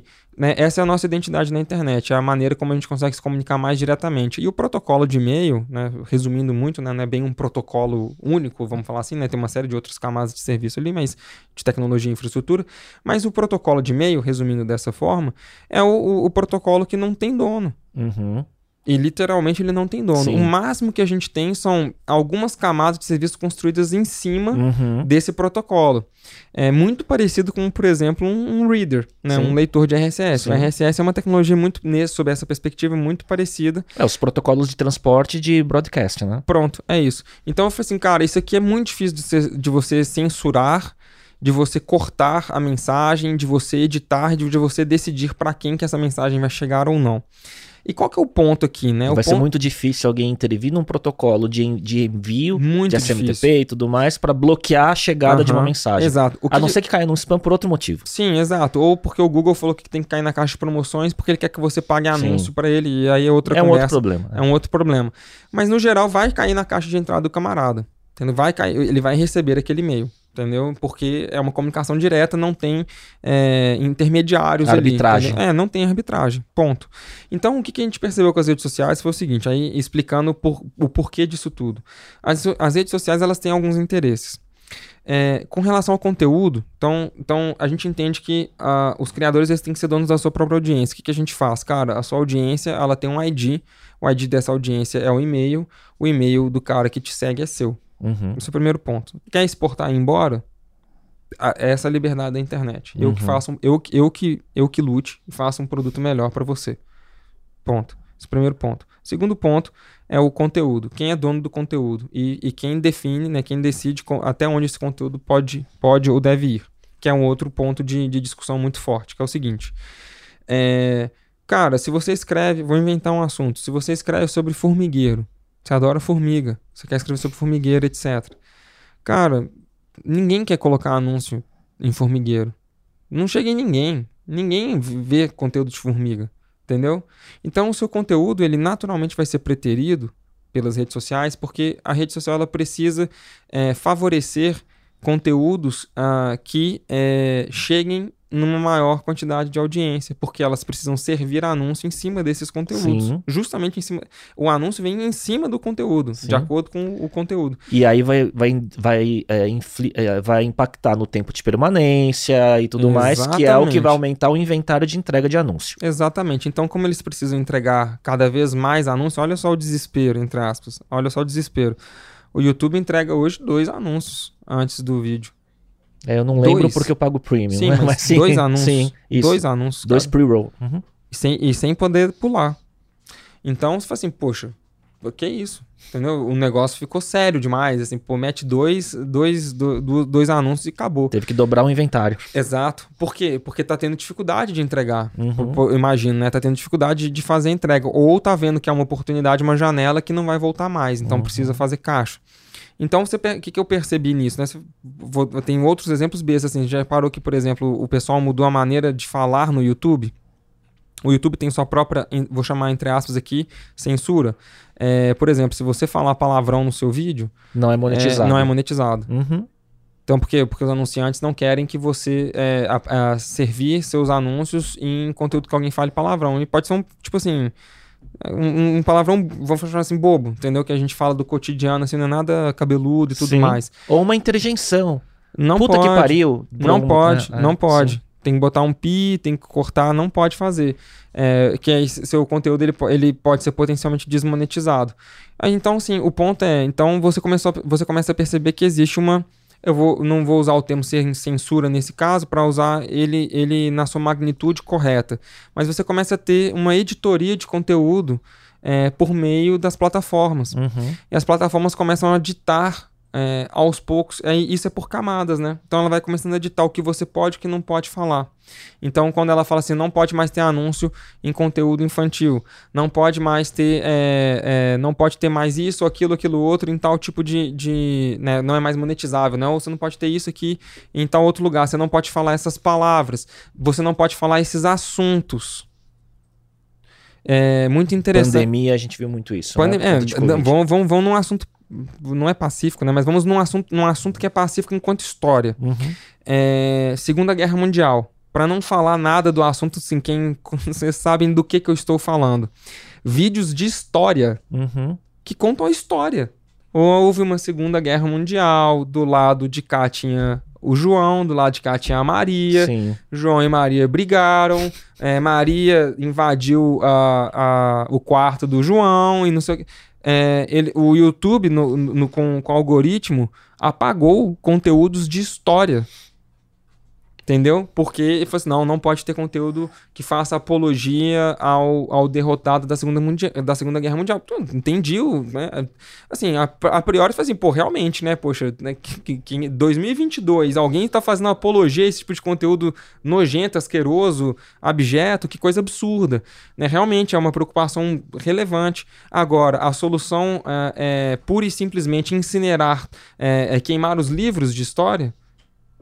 Não Exato. faz sentido. Então, então é só para dar um exemplo real que aconteceu e de novo sem precisar entrar em política sem precisar entrar numa questão é, da pandemia por exemplo que tem né tem, tem aspectos difíceis né que são aspectos assim poxa se o cara falar aqui para fazer tal coisa e não funciona o cara morre e tal tem, eu entendo eu entendo o, o, o ensejo eu entendo o contexto é, é compreensível a dificuldade só que é, editar conteúdo você coloca a plataforma em outro patamar. E aí a discussão entra nessa, porque, tipo assim, Ela acon- vira uma árbitra. é, é porque, na verdade, ela vira, ela vira, vira coprodutora. Hum. E como ela, é, como ela tá produzindo, ela tem que ser responsável, responsabilizada. E aí que a gente cai num problema de legislação nos Estados Unidos, porque nos Estados, que é onde elas estão. Porque nos Estados Unidos você tem uma questão que é o seguinte, e é muito clássico isso. O que acontece? Vocês lembram quando começou aqueles softwares de, de comentário em blog?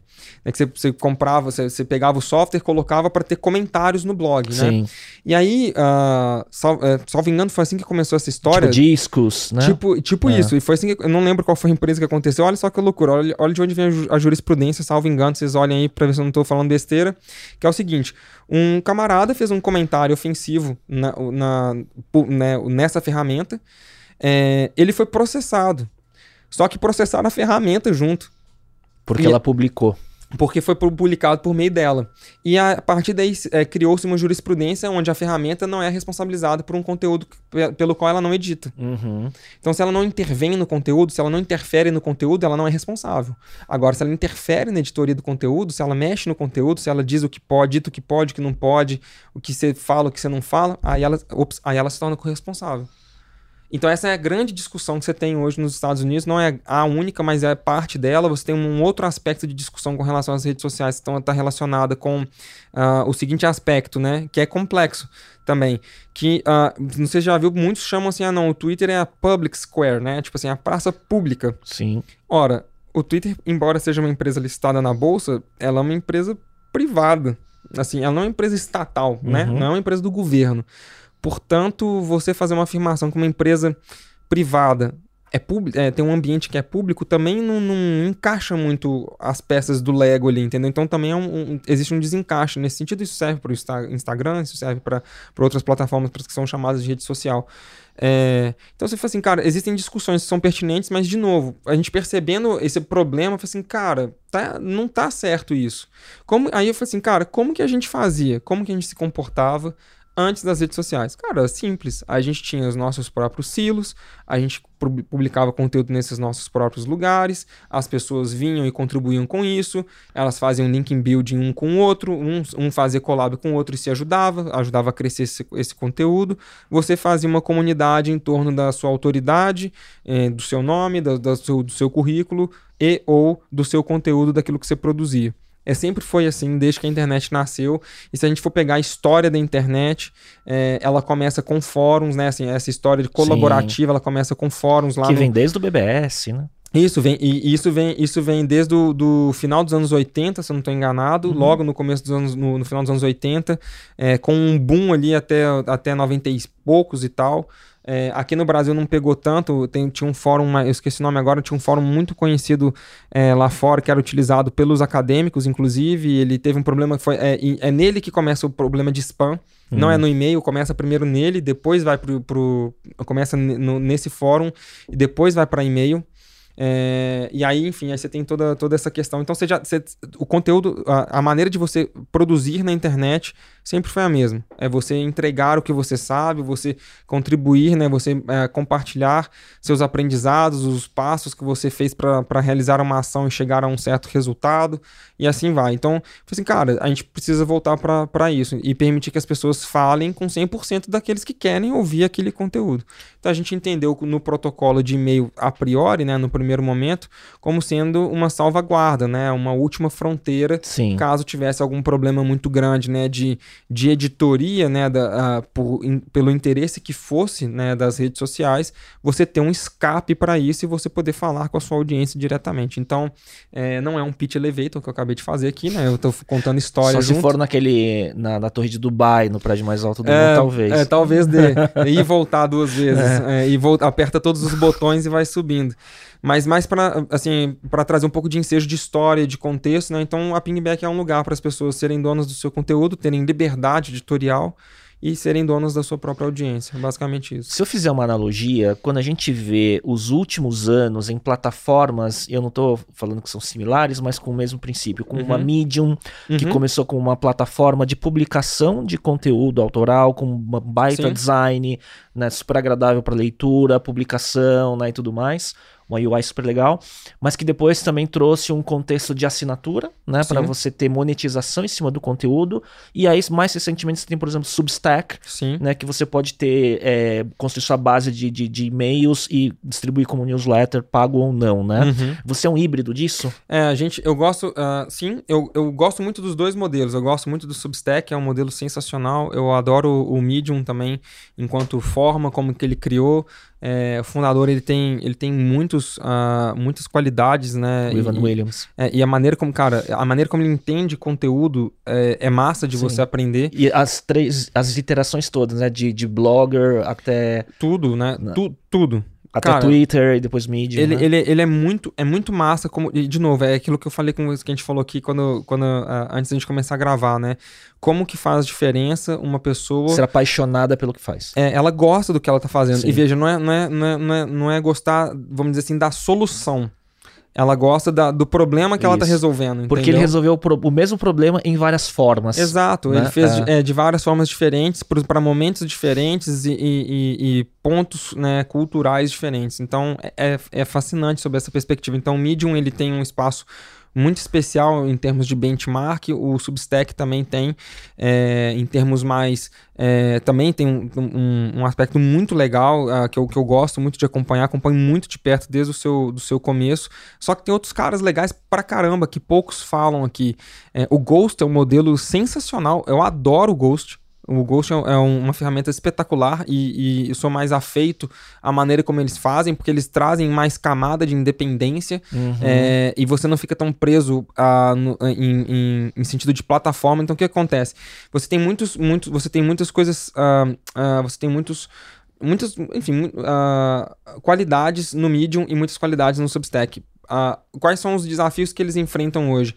Eles são muito plataforma você é muito dependente da plataforma. Você depende da plataforma do, do, do Substack e do sistema de recomendação para crescer sua lista. Ah. Você, então você está criando uma dependência da plataforma. Tá bom. Hum, é, Quer dizer, é, você não tem um problema da entrega, mas você tem mas um problema, tem um problema... Do, de, de como você cresce a sua base. É, exato. Então você está refém dos caras. Uhum. Então isso é ruim. Porque é, é, como, da mesma forma como a gente acaba ficando refém de, de app stores e coisas do tipo, esse cara, se você é refém dele para você é, aumentar alcance, Veja, veja a pegadinha. Para aumentar alcance, hum, você vai ter um, vai ter um problema de, de, de, de receita aqui mais para frente. Isso é um, uhum. um, problema. Então ele vai, ele vai privilegiar a receita.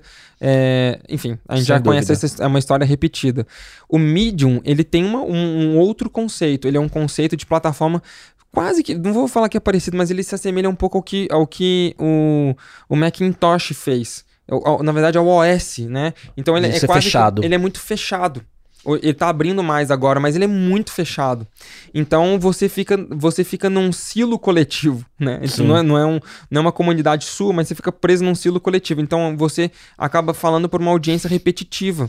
Então você tem um desafio de, de, de de, de construir é, alcance. Exato. Então aí o caminho é independência. Então, assim, poxa, eu posso ter independência, né? No caso do Medium, que eu tenho independência.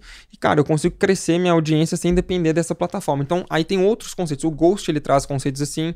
E tem um cara que saiu do... Uh, que foi um cara que fez o programa de recomendação do Morning Brew que foi uma newsletter, uh, é uma newsletter ainda existente, né, com mais de 4 milhões de assinantes, vendida, esqueci por quantos, uh, dezenas de milhões de dólares para Business Insider, uh, faturou 50 milhões de dólares, se não estou enganado, só ano passado com publicidade. Só ah, tá.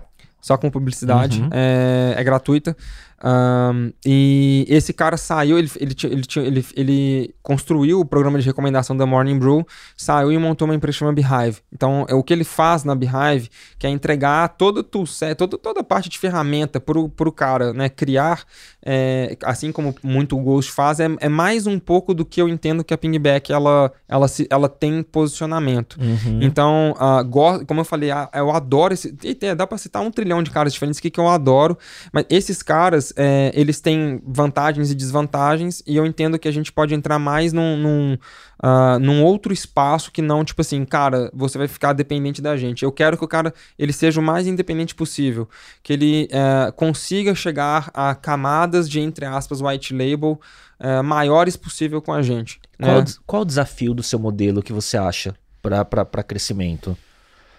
Cara, eu acho que. Um, é, no Brasil, uh, a gente está falando de um mercado. Engra é engraçado isso, né? Um mercado nascente, vamos falar assim. Então, por isso que estrategicamente a gente construiu o produto por dois longos anos para ter um produto. E veja que a gente tem que avançar muito em produto ainda. Então, a gente construiu o produto em dois longos anos, é, já com uma robustez importante. Que não, né? é, não é óbvio. Não é. Parece que é, mas não é. é, é, é existe uma, algumas. É, parece bem simples, mas existem várias complexidades ali para você ter robustez para o longo prazo. Então, como é uma jornada que eu, eu encarei desde o começo de longo prazo, nós vamos construir coisas de longo prazo. Eu tô nessa vibe, longo prazo. Então, peguei e falei assim, cara, é um negócio de longo prazo, vou construir uma parada de longo prazo. Então, cara, eu falei assim, não, vamos construir uma infraestrutura aqui decente, fazer um negócio bacana e tal. Sempre respeitando, obviamente, nossas questões de MVP, timing, né, janela de oportunidade, essas coisas todas. Fomos construindo isso.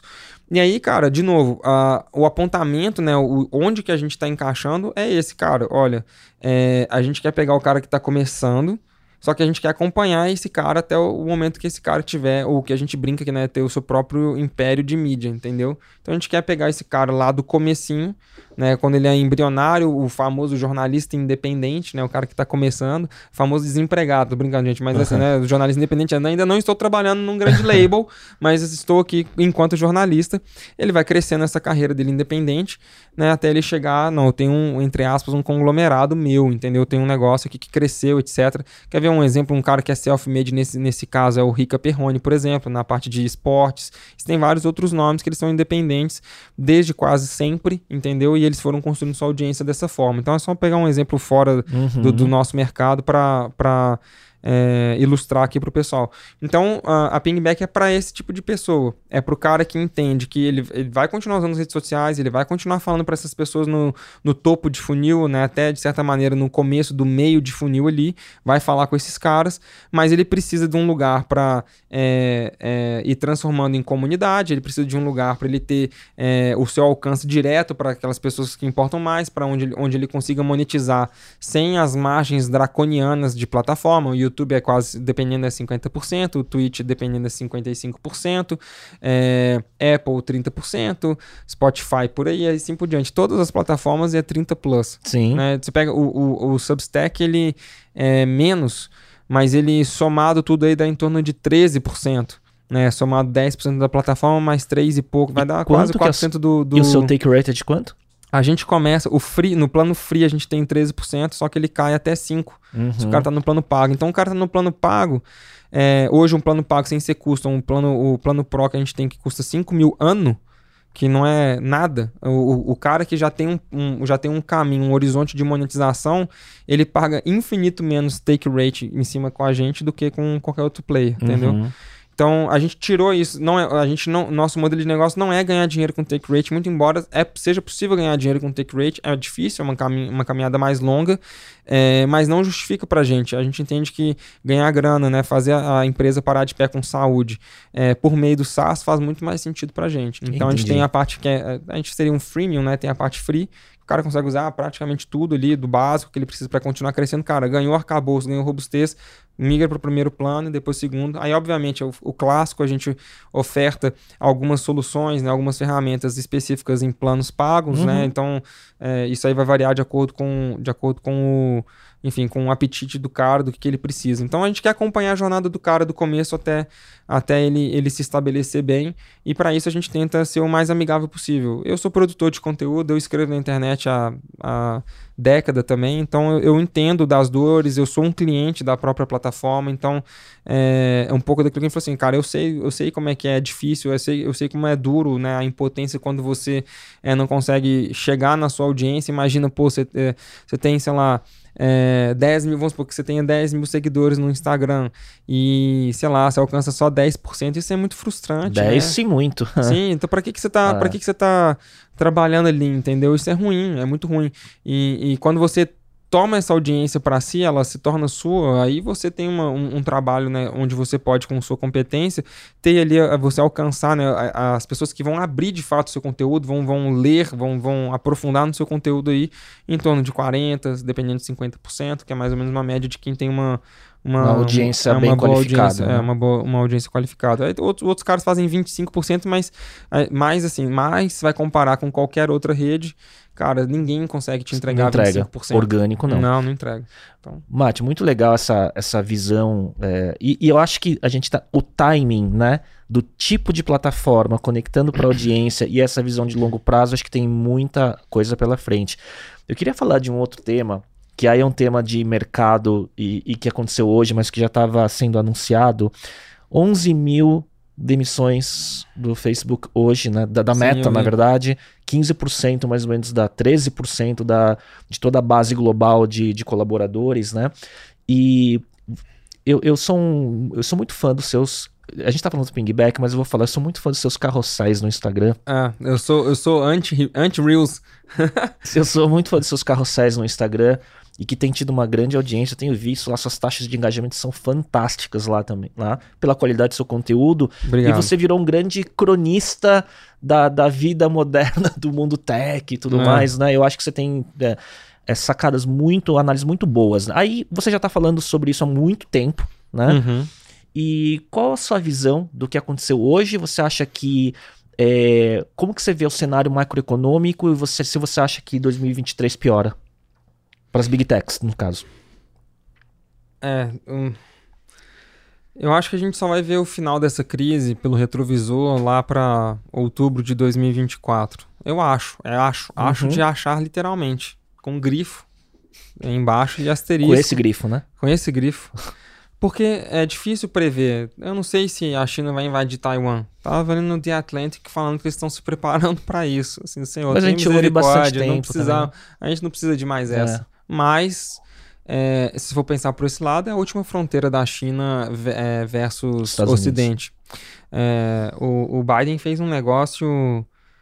é, eu vou explicar de uma forma muito simples, tá? Ah, é um pouco mais de- delicado e mais complexo, mas ele fez um negócio mais ou menos da seguinte forma: É, nenhum, nenhum portador de visa, de visto americano, ah, de trabalho, ou seja, um americano, um estrangeiro que tem visto americano, alguma coisa nesse sentido, ah, tem autorização para trabalhar com alguns certos de tipos de, de tecnologia para qualquer coisa chinesa Uhum. na China, fora da China, para a China, prestador de serviço, nada, acabou. O que, que ele fez? Ele tentou cortar, na minha visão, ele tenta cortar aí a transferência de tecnologia, a transferência de, de experiência ah, que a China tanto estava almejando, né, para ser líder em, em inteligência artificial e, e etc e tal. Beleza. Qual é a última fronteira que a gente tem ali da China, que a China pode falar assim, não, o mundo ainda está na minha mão? É a fabricação de microchip. Uhum. E o, o tipo de microchip que é fabricado em Taiwan não é fabricado em mais nenhum lugar do mundo. Então, assim, a gente tá realmente numa situação básica, bem, bem, assim, um pouco delicada. Porque, veja, Você quebra ca- todo o supply chain de tecnologia, né? é, você quebra todo o supply, se tem uma guerra, você rebenta, Uhum. é, aí preço, inflação, os caramba, assim, confusão. Você começa assim, uma invasão. Você tem, por outro lado, um problema que é quem vai impedir a China de invadir? Quem vai comprar briga com a China nessa altura do campeonato, Uhum. entendeu? É, e a China vai querer comprar essa briga também, porque, tipo, beleza, é uma derrota de curto prazo que ela tá apostando all in. Tipo assim, cara, vou fazer isso sabendo que a galera vai querer sair daqui, mas eu vou dominar, eu vou terminar a minha dominação. Por isso que eu falei com você, poxa, é, o algoritmo de recomendação do TikTok é sensacional. O TikTok é uma ferramenta absurda. A, a criançada, criançada, né? Os jovens estão utilizando o TikTok. Criançada é bom, né? A, a, a geração Z está usando o TikTok para fazer busca. Só que quem- a- a- o resultado da busca, quem dá é o dono da, da- é o dono da ferramenta, é quem Sim. faz o algoritmo. Quem faz o algoritmo é uma estatal chinesa. Né? Parte, parcialmente uma estatal chinesa. Então, eles estão. Como é que vai como é, Entendeu? Então, eles estão eles no meio que no all-in, assim, cara, nós vamos dominar aqui é, de outras maneiras. Vamos dominar o comércio, porque, tipo, tá tudo, tudo centralizado aqui, vou dominar tecnologia. Eles querem, né, puxar tudo para si nesse sentido. E, enfim, não sabemos o que vai acontecer. Isso pode atrapalhar. Então, a gente, a gente tem várias coisas ali, vários pontos fora da curva que podem nos atrapalhar bastante aqui em qualquer tipo de previsão. Por isso que eu falei, acho. Uhum. Você tem a questão da, da guerra na Ucrânia, também, que é um outro problema. É, você tem a- o pós-Covid, que também é uma situação é, que, que exige austeridade dos governos. Enquanto o governo Biden não parar de imprimir dinheiro, a inflação lá não vai diminuir. Isso é matemática, apesar de eu ser de humanas, é uma matemática simples, né? Então, enquanto você imprimir dinheiro, mais, mais o dinheiro desvaloriza, né? Porque você tem mais oferta desse, desse produto, né? Então você tem muito dinheiro, muitas notinhas no mercado, então ela passa a valer menos. Quando você tem menos notinhas, você gera escassez, ela vale mais. Muda a taxa de juros. Aí, todo- aume- aí você tem que aumentar a taxa de juros para controlar a desvalorização da moeda. Então, se você aumenta a taxa de juros, as empresas crescem menos, existe menos investimento, menos O contratação. mercado financeiro opera diferente e por aí vai. Exato, e aí por diante. É todo, todo, um, todo um dominó, né? É, um- é complicado, né? Então tem que chamar os meninos de, de economia aí para explicar mais a fundo. Mas, ah, se nada de absurdo acontecer, é, o cenário que a gente tem aí, né, que a gente tem percebido, que outros empreendedores, é, outros expoentes de tecnologia têm falado, é que até aí o Q3, né, o começo do Q3, e talvez o começo do Q3 de 2024 a gente já esteja navegando em águas mais tranquilas. 24 ou 23? 24. 24. 24. A gente vai descendo a banguela em 2023, amigo. É, e por isso que c- com founders que foram muito bem capitalizados, que eu falei de forma informal, em Uhum. conversas, eventos, encontrando tal, né? que surfaram muito essa onda da grande liquidez, né, de 20, Uhum. 21 e captaram muito, tá todo mundo segurando. Cara, diminui contratação, muda os Uhum. planos, eu tenho que fazer meu dinheiro durar dois anos, pelo menos. Uhum. Né? Acho que é, é o caminho. Mas você falava, uma outra coisa que acho que é, que é interessante e que é óbvio, mas enfim, é que agora as empresas vão ser obrigadas a serem eficientes. Sim. Né? E, e usar os princípios básicos né, de, de business, né? Exato. E, e é o que está acontecendo. Essa regulação toda nada mais é do que independente Sim. né, do vendo? cenário macroeconômico é necessário, né? O, o, o Foi Mark, você, que falava, foi você que falava assim, ah, ah e, e óbvio, de, não de forma jocosa, mas fim das piscinas de bolinha, né? Exato, porque não adianta. Tipo assim, a galera acha que tipo, a gente vai pagar a conta com piscina de bolinha, com. com...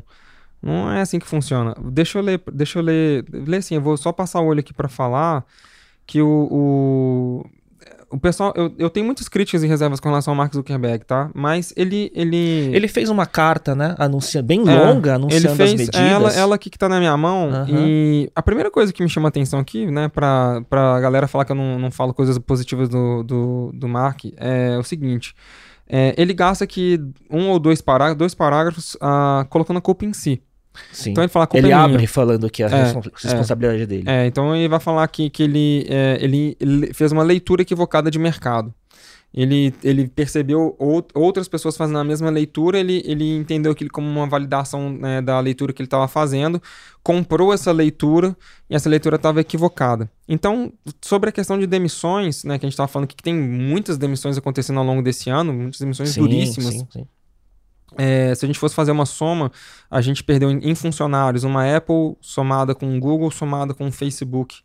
Só em 2022 em demissões, mais do que isso, somados em demissões é, em empresas de tecnologia. Então, para quem acha que não, ah, tem muita vaga aberta, não, tá tudo bem, recebo muitas propostas no LinkedIn. Não, não é bem assim. LinkedIn, É, não é bem assim. Não é bem assim. É, é, é certo que existe espaço para bons profissionais, vai, a competição ela não vai simplesmente desaparecer por, bom profission- por bons profissionais, mas é, existe um, um período de austeridade é, importante. Então, assim, não fique pulando de galho em galho desavisadamente, porque você pode ficar pelo caminho aí e não vai ser tão legal. Mas ele, ele passa dois parágrafos falando sobre, é, sobre a sua própria responsabilidade, e tem um dado importante que ele fala aqui, é, em termos de análise de mercado, que é importante. O que aconteceu? É, tudo fechou na pandemia. Tudo fechou, e faz sentido. Tudo fechou na pandemia. Onde que eu vou alocar meu dinheiro? É a única coisa que ainda está funcionando. Sim. que estava funcionando? As empresas de tecnologia, e-commerce e tal, tal, cara, deu, deu um salto. Então a galera pegou o dinheiro todo, né, e colocou nas empresas de tecnologia.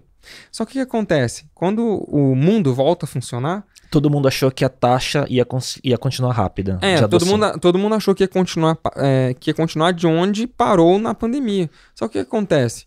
Regrediu. É, porque, mas é natural, porque as pessoas falam assim, tá, agora eu vou voltar o meu dinheiro para os investimentos normais. Sim. Então eles começaram a tirar dinheiro dessas empresas, né? Foram levando esse dinheiro para outro lugar. A liquidez desse mercado, ou seja, a quantidade de dinheiro disponível para a indústria da tecnologia foi diminuindo. E não passa, então, da mesma forma que cresceu, foi diminuindo. Então, se você for olhar, por exemplo, a taxa do e-commerce, é muito, muito interessante, cara. É de crescimento do e-commerce, porque você tem assim a taxa de crescimento do e-commerce, aí você tem a predição, né, assim, pra, a, a gente vai prevendo aqui onde que ela vai chegar, né, se ela continuar nesse ritmo de crescimento. Aí você tem Covid, que faz um pico, pau, Sim. Cara, ela, sem brincadeira, ela volta agora exatamente do ponto. Que não, de- se não de tivesse a como se- pandemia. é, então ele tá seguindo uma. Ele tá fazendo a continuidade daquele ponto. Cara, é impressionante, é sensacional, sensacional assim, né? É, é, não- então a galera que achou que ia continuar lá de cima, ou que ia cair um pouquinho e ia continuar, não, isso não aconteceu. Pelo contrário. Entendeu? Então, e- esse erro de cálculo, vamos falar assim, então, você soma, soma o quê? O, o mercado não continua na densidade, né, no volume que se esperava. É, isso é um ponto. Então, você diminui receita. É, você, né, então entra menos dinheiro na sua empresa. O segundo, e você contratou um monte de gente, achando que ia continuar tendo um volumes exorbitantes. Não tem. Esse dinheiro ele escoa para outros lugares. Então você tem menos funding, ou seja, você tem menos dinheiro de investimento para empresas de tecnologia. Não é só faturamento, você tem menos dinheiro para investir. Sim. Então, aquele monte de empresa que estava, é, pô, tô procurando um Series A, tô procurando um Series B, né, pegar outros cheques para dar continuidade na sua esteira, esses caras ficaram a ver navios. Não, cara, você vai ter que fazer mais com menos. E se você tiver muito apertado, beleza, eu vou te. Eu vou round. Te, eu vou, exatamente. Porque tem pouco dinheiro. Então, então os valuations que estavam in, inflacionados, porque, pô, se tem muito de, é a, a questão da inflação, literalmente. Sim. Então, se o valuation está inflacionado e você tem que dar muito dinheiro, o dinheiro está valendo menos, na verdade. Então agora, agora que a, a, a maré está voltando para o seu lugar, é igualzinho um efeito de tsunami. A maré, é, é, na hora que entra, não é o problema. O problema é na hora que a onda volta. É. Aí que está o problema, que ela sai puxando tudo. Sim. é o que está acontecendo agora. Então entrou a liquidez, veio não sei o que, não, nada de muito, né, de muito absurdo e tal. Agora, que, que tipo, por que, que eu estou falando que parece com um tsunami? Porque parece que essa injeção de liquidez é positiva e de certa forma parece positiva, mas não é, porque você prejudica salário, você prejudica competição, porque quem tem mais grana, quem empresas que são maiores, elas simplesmente dizimam as menores. Sim. Você arrebenta o mercado, você gera um problemaço em cadeia. Aí agora que a onda está indo, tá indo embora e que aí tá todo mundo, é, né, todo mundo numa situação mais complicada, né, vamos falar assim, aí, aí como é que faz? Aí o dano ele, ele é enorme. Então, por exemplo, é, você vai conversar com as pessoas, os salários já não estão mais competitivos como estava antes. Uhum. É, não tem tanta oferta de trabalho lá fora como tinha antes. Eu estava eu tava olhando da gente, da gente conversar. Eu acompanho uns caras, é, eu uso só um tipo, um, um, um, uma fonte para manter uma coerência quando eu faço análise de vagas, tá? Porque se eu ficar olhando uma hora aqui, depois pego outra fonte aqui, outra fonte aqui, pô, cada uma dá um, Sim, tem uma forma tem de fazer, é, uma forma de calcular. Então eu falei assim, não, vou usar uma só, que aí fica, uma, um, fica com uma continuidade, dá para entender, né, usando um, um, um mesmo método. É, há um mês atrás, a gente tinha 60 mil vagas uh, remoto globais abertas. Hoje são 43 mil, ou 40 mil, se eu não estou enganado. Então, num período de 45, 50 dias, caiu aí, uh, caiu aí 20 mil, uh, 20 mil um vagas. Terço.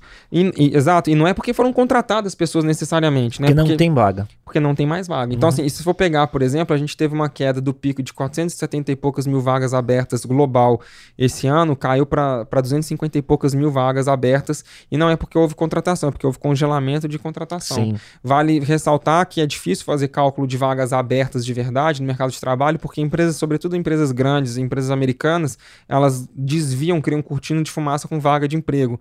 Ah, vou abrir uma vaga de emprego aqui para, é, para serralheiro mas não vai mexer com serralheria, ela quer só enganar o concorrente. Sim. Entendeu? Então abre e fecha, abre e fecha vaga também tem essa questão. Então você fica um pouco perdido de saber de fato quais são as vagas que é, estão abertas mesmo e quais não estão abertas. É só um, uma cortina de fumaça. Aqui no Brasil isso não é muito cultural, a gente não vê muito isso, isso acontecer, vê pouco.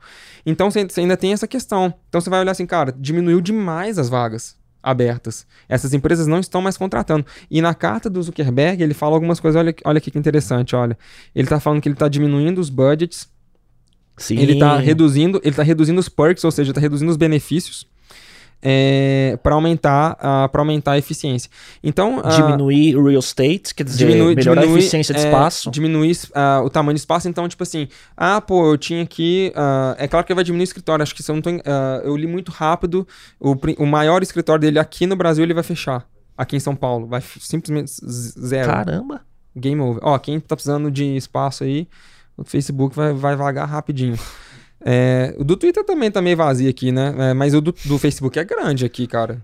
É que, o do Twitter é, não é pequeno, mas, mas comparar com o do Facebook, o Facebook é grande, cara. Ele tem um, ele tem um cara, escritório grande mas aqui. Vai, vai, fechar o escritório daqui? O principal, o que eu li, que o pessoal falou no LinkedIn, que eu vi numa reportagem aqui, que sim, que vai fechar o principal. Depois a gente confere aí pra ver, se o pessoal quiser conferir em tempo real em nossa fake news, aí vê direitinho. Mas, é, mas aí olha que loucura. Então ele, ele tá fazendo reduções nesse sentido. Então isso impacta. É, quantas geladeiras de sorvete tem, isso impacta o tamanho do refeitório, isso Sim. impacta. eh, né, esses benefícios que ele está falando aqui são impactados nesse sentido. Mercado imobiliário. Tudo, tudo impacta, Ah. tudo impacta. Então é importante a gente perceber que esse movimento que ele está fazendo mostra pra gente um sinal, assim como o próprio Twitter também eh, tem uma sinalização, é um pouco diferente, mas também tem uma sinalização nesse sentido, que as empresas estão procurando mais, estão buscando mais eficiência. E elas estão percebendo que não está não tá rolando. Então você tem um problema, você tem alguns problemas que são importantes de destacar, né? A gente não, ah, não a gente tem que tomar cuidado com, com questões culturais. Nos Estados Unidos, você- se eu não estou errado aqui demais, a média de, de deslocamento, de commute, de, de, é, de deslocamento de, da sua casa até o trabalho é de. A média é de 30 minutos. A média. 30 minutos. Uhum. A média americana. Aqui no Brasil deve ser, sei lá, 50 horas, 5 horas, sei lá, é essa coisa ridícula. Então não vamos pegar, não vamos entrar em Brasil ainda. Brasil é um bicho diferente. Vamos pegar aqui o padrão de onde essas empresas estão localizadas, onde tem a maioria dos seus funcionários. Então os caras gastam 30 minutos para ir no trabalho, 30 minutos para voltar, vão de carro, seu carro próprio, Uhum. seis pistas, sete pistas, oito pistas para ir, oito, oito pistas para voltar, tal, mora na casa, né? É outra realidade, Sim. outra realidade que esses caras vivem. Mas enfim, o que, que eles estão percebendo? Foi assim, cara, trabalho remoto não tá dando certo. Então a Tesla, a, a Tesla mandou todo mundo voltar para pro, pro presencial. Twitter A Apple. a, a Apple, a- e, e ela, ia ela queria voltar full. Ela não voltou full porque senão ia ter a revolta do- da maçã. Aí, mas não, tem que voltar é, aos poucos. Então você vai vendo que não tem jeito. Existem algumas questões, tipo assim, se, se- na minha opinião, né? Se você for comparar, te- excluindo o, o traslado de você sair da sua casa e chegar no trabalho, vamos supor que esse período, esse, esse, esse, esse pedaço não existisse. Não existe é, contra é, na minha visão, não existe contra o trabalho presencial. Pelo contrário, o trabalho presencial ele é, supera infinito o trabalho remoto. Em tudo. Tudo. Porque, tipo assim, a maneira como você contribui para construir um produto, ah, você, você aprende coisas, muito mais coisas multidisciplinares, Sim. você rampa muito mais, você permite que pessoas mais novas também cresçam. Porque é muito mais difícil. É, o conhecimento não tá estanque, porque senão você fica só orientado a task e não às, É, às e- e, interações. não né? adianta, não adianta você ter um bom knowledge base, não é isso. Isso, isso você tem que ter remoto ou não, você tem que ter um Uhum. knowledge base, você tem que ter é, tudo muito bem documentado, independentemente da sua companhia tá 100% presencial ou tá 100% remoto, esse não é o ponto, né? É, mas, de novo, a- é, é, os problemas de comunicação na empresa presencial, ela pode ser corrigida, assim como problemas de comunicação na remota também tem, ela pode ser é, resolvida ali de uma maneira bastante pacífica.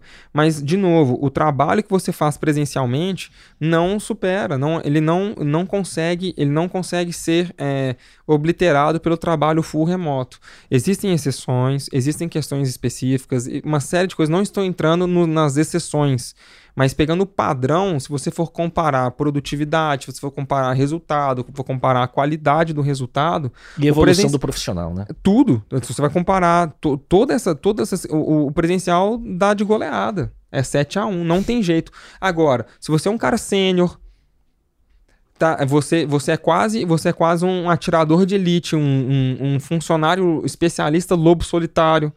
Cara, é óbvio que o remoto é sensacional pra você. Você é sênior, cara. É Uhum. claro, você, não, você, tá, você tá mais pra lá do que pra cá. Tá ótimo. Entendeu? É realmente é sensacional. Você tá acompanhando aí o período né, de maior suco né, da vida dos seus filhos, que é esse período de 4 a 8 anos, 4 a 10, 12 anos, que é o melhor momento para você estar ali e fundamentar as suas crianças. Você tá em casa, você leva no futebol, isso na realidade de lá, não daqui. Né? Você é, acompanha seus filhos nos treinamentos, etc. Cara, você está vivendo o, o- conto de fadas. Sim. E beleza, eu concordo que isso é verdade, que isso existe, mas essa não é realidade, e não, não é o que se reproduz para a maioria é, absoluta da força de trabalho nos Estados Unidos, né? Até porque se for pensar assim, força de trabalho nos Estados Unidos, a maioria não é tech worker, né? Então tem- ainda tem essa questão que, tipo, é, é, sai, sai fora da realidade. E se você for observar, cara, que é interessante pra caramba, existe muito barulho. É, eu- na minha visão, existe uma militância muito grande em cima do trabalho remoto. E veja, eu não sou contra o trabalho remoto. Eu acho que funciona mesmo para algumas pessoas, funciona e para algumas empresas, organizações também funciona muito bem. Para outras não. Cada uma tem que encontrar qual que é o seu caminho. Mas o ponto é, existe muito mais barulho do que gente trabalhando remoto, cara. Sim. Muito mais Sim. barulho do que gente trabalhando remoto. Eu, eu acho que existe militância. De novo, eu sou. Uh, tenho um, uma, uma mentalidade, um pensamento parecido com o seu. Eu não sou xiita nem por um lado, nem por outro, mas eu acho que existe uma atrofia à resiliência e, ao, e, e um, um, um, costume ao conforto e, um, e uma uh, resistência ao retorno a um modelo um pouco mais equilibrado. Sim. Né? Acho que isso, é. isso que está acontecendo muito, né? Sim, é, porque veja, veja só, é, vamos, vamos, vamos para vaca fria mesmo, assim, sendo bem sincero. É óbvio que se você está é, com seus colegas de trabalho ao seu redor, você vai ficar, você vai é, se, é, se permitir menos a distrações. Ah, gente, a gente é ser humano. Quem não sei quem, quem é o, o, o ser humano disciplinado aí que pode dar aula vai contar no dedo quem consegue é, não se perder horas lendo notícia, horas no Twitter, horas não sei o que. Se blindar atenção. Não, é. se você tá, se você tá no, no ambiente de. Tra... É até é engraçado, porque lembra, o termo é muito, é muito. Ele é muito oportuno. No ambiente de trabalho então, ainda tem essas questões. Você vai pegar assim, cara, olha quantas pessoas estão tendo burnout, olha quantas pessoas estão tendo depressão, olha quantas pessoas estão tendo problemas é, mentais, problemas né, psicológicos, etc. Porque é, uma das, das questões é porque o ambiente é todo misturado. Sim. E a galera. E, e tem um falso. Tem uma falsa informação, tá? Uma fake news, entre aspas. Que é o seguinte: o pessoal fala assim, não, eu sou mais produtivo em casa. Não. Você está trabalhando mais horas. Exato. Entendeu? entre interrupções. A falsa sensação de que as interrupções, ou você tá convivendo com família e tudo mais, é, tá trazendo uma... qualidade. Não tá. Exato. É. Então, então, aí tem outros quesitos que aí a gente entra no Brasil, que aí é sensacional, que é, cara, você não tem a, o, temperatura, né, que faz diferença. Né? Então, o, a climatização do escritório é um ponto relevante. Uhum. Você tem uh, os equipamentos, porque, para quem não sabe, a gente tem que seguir a BNT2, se eu não estou enganado. Ergonomia. Então você tem que ter cadeira, tem que ter um padrão, a altura da mesa tem que ter um padrão, a, a, o tipo de iluminação é um padrão. Tudo isso impacta. Inclusive, o, dependendo do tipo de iluminação que você tem no trabalho, você pode aumentar em torno de, de 15%, 16% a produtividade do seu time.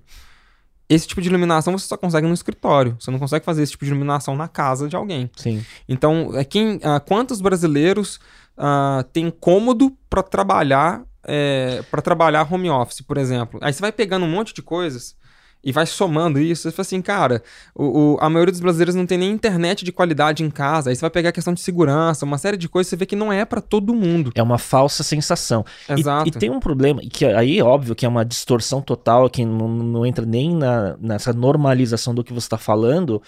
Mas, tipo, eu já peguei casos dentro da minha própria empresa de pessoas trabalhando em dois empregos. Sim, isso acontece também. É, em tech é muito comum. É bem comum, é né? é bem comum. E existe, uma, existe um, um, problema nesse caso aí, que é o seguinte. É, vamos, vamos, vamos pegar, vamos pegar dois, os dois regimes que a gente tem hoje, vou chamar de regime, né? Você tem PJ e você tem CLT. É, se o cara ele tá na CLT, ele tem um problemaço um problemaço se ele está com dois empregos. Por quê? Ele não consegue usar a premissa do seguinte: ah, não, o que importa é entrega. Não, porque você. Não, querido, você vendeu uh, um bloco de horas. Sim. Por contratante. Você não, você não, fez por produtividade. Você não fez por produtividade. Seu contrato não é o contrato do Adriano no Flamengo. Entendeu? não, seu contrato é um contrato, é um contrato que você. É, você tem horas disponíveis, você tem que estar sentado de frente para o computador. Estou exagerando, obviamente, aguardando né, ser chamado. A demanda. A demanda. É isso, assim, tô, obviamente estou exagerando, né, para fazer o ponto, mas é isso, é isso que foi relógio contra... de ponto. É isso que foi contratado de você. Revolução industrial. Não é, não é isso que você quer, não, você não quer CLT, não é isso que você pediu. Então tá aqui, é isso, é uhum. isso que a CLT pede. Então você não tem como argumentar que você quer é, usar essas horas, né, você fazer um overbook das suas horas. Sim. Não, não pode. Esse é um ponto.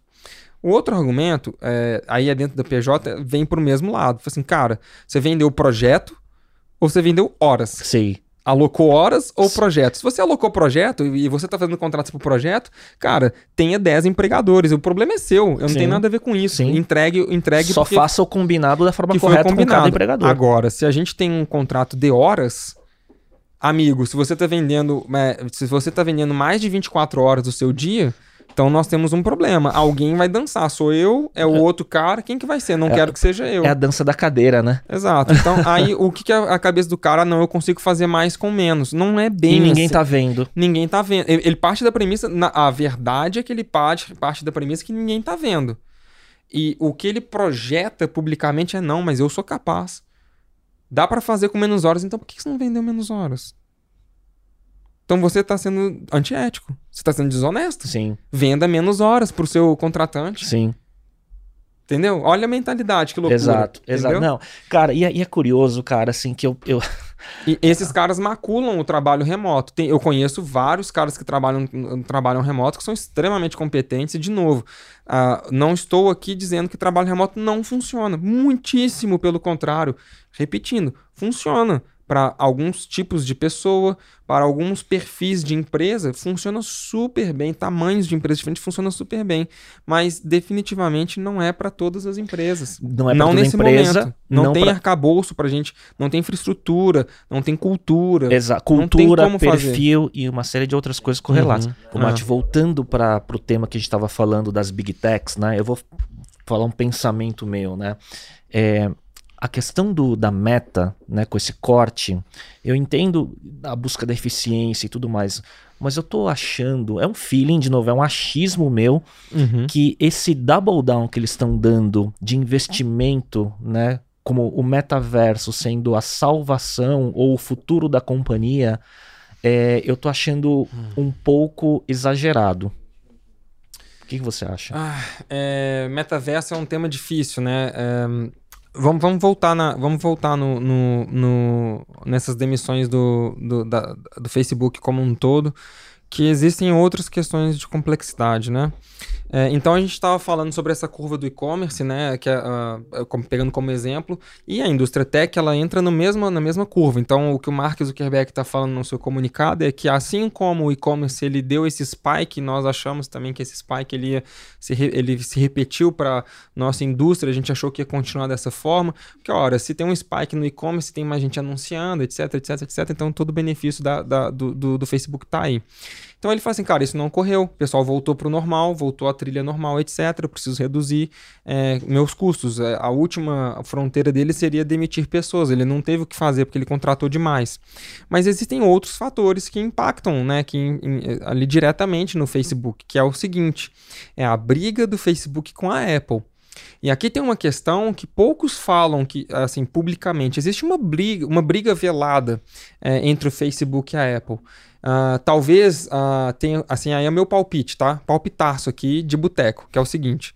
Uh, o Facebook, o Mark Zuckerberg, ele é muito agressivo com contratações, etc e tal. Quando ele quer tirar alguém de algum lugar, ele tira. Ponto. Ele vai pagar mais, vai, enfim, falando, falando dele, né, personificando nele a empresa, a companhia, a cultura da companhia. Então, isso significa o quê? Benefícios muito grandes, né? muitos benefícios, salário muito alto, uh, vesting, uh, RSU, sei lá, o que quer que seja, também muito alto, certo? Certo. Então, muitos benefícios, muito dinheiro e tudo mais para o cara poder sair de um lugar para o outro. E ele começou a roubar muita gente da Apple. Muita gente da Apple. Sim. Especialmente da parte de é, realidade virtual. Uhum. Sacou? Uhum. Então, a Apple falou assim, o quê? Você tá brincando comigo, né? Então só me, segura minha cerveja aqui, só um minutinho. Mexe aí numa parada de privacidade. Tô exagerando. Sim. Mexe aqui pra mim no negócio de privacidade aí. Não vai entregar mais anúncio. Não vai entregar mais anúncio, não, queridão. Não vai, agora quero ver. Paga, paga, paga o perk aí que você prometeu pro, pro cara que você tirou daqui agora, bonitão. Quero ver. Então, assim, obviamente, eu estou fazendo uma, né, assim, uma encenação mexicana, mas é, tem muito bastidor aí, uhum. entendeu? Tem muita questão de bastidor. Você vai pegar, tem, existem muito ensejo nesse sentido, a gente pode pegar a história nesse sentido do, do Steve Jobs falando diretamente com Eric Schmidt, se não estou enganado, assim, ô cidadão, que história é essa aí do seu RH vindo bater na minha porta aqui? Sim. Por favor, não se, não se repetir, né? Dessa forma que ele fala, ele fala de um jeito. Mas ah, haviam acordos de cavalheiros. Tinha, é. Não né? vou entrar no ponto. Porque existiam outros acordos que não eram de cavaleiro. E tem uns acordos de cavaleiro assim, cara, se o cara quer sair, tá tudo bem. Mas, velho, você tá vindo aqui assediando os meus funcionários. Uhum. Se eu fizer isso com você, eu também vou arrebentar você. Então, assim, vamos, vamos, vamos jogar o jogo aqui mais safe, mais de boa e tudo mais.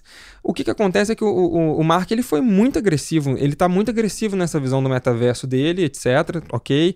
Tem várias tecnologias experimentais que ele tá fazendo que são sensacionais, uh, mas virou uma feira de ciências. O Facebook, neste momento, ele é uma feira, ele aparenta, se você pegar, eu, eu tive cuidado de olhar a apresentação que eles fizeram há poucas semanas, meio que parece uma feira de ciências. Tudo muito legal, cara, Uhum. mas ainda tudo meio Frankenstein. Tá Sim. faltando encaixar as peças, montar no corpo. Eles estão querendo acelerar, mais, acelerar entendeu? uma percepção de mercado de uma coisa que ainda está muito, Sim. pre- pra- muito prototipada. E ainda. nós sabemos, nós sabemos que tecnologia não se empurra pela goela. Porque a tecnologia que queima largada, ela, ela, ela se auto transforma em uma tecnologia obsoleta. Sim.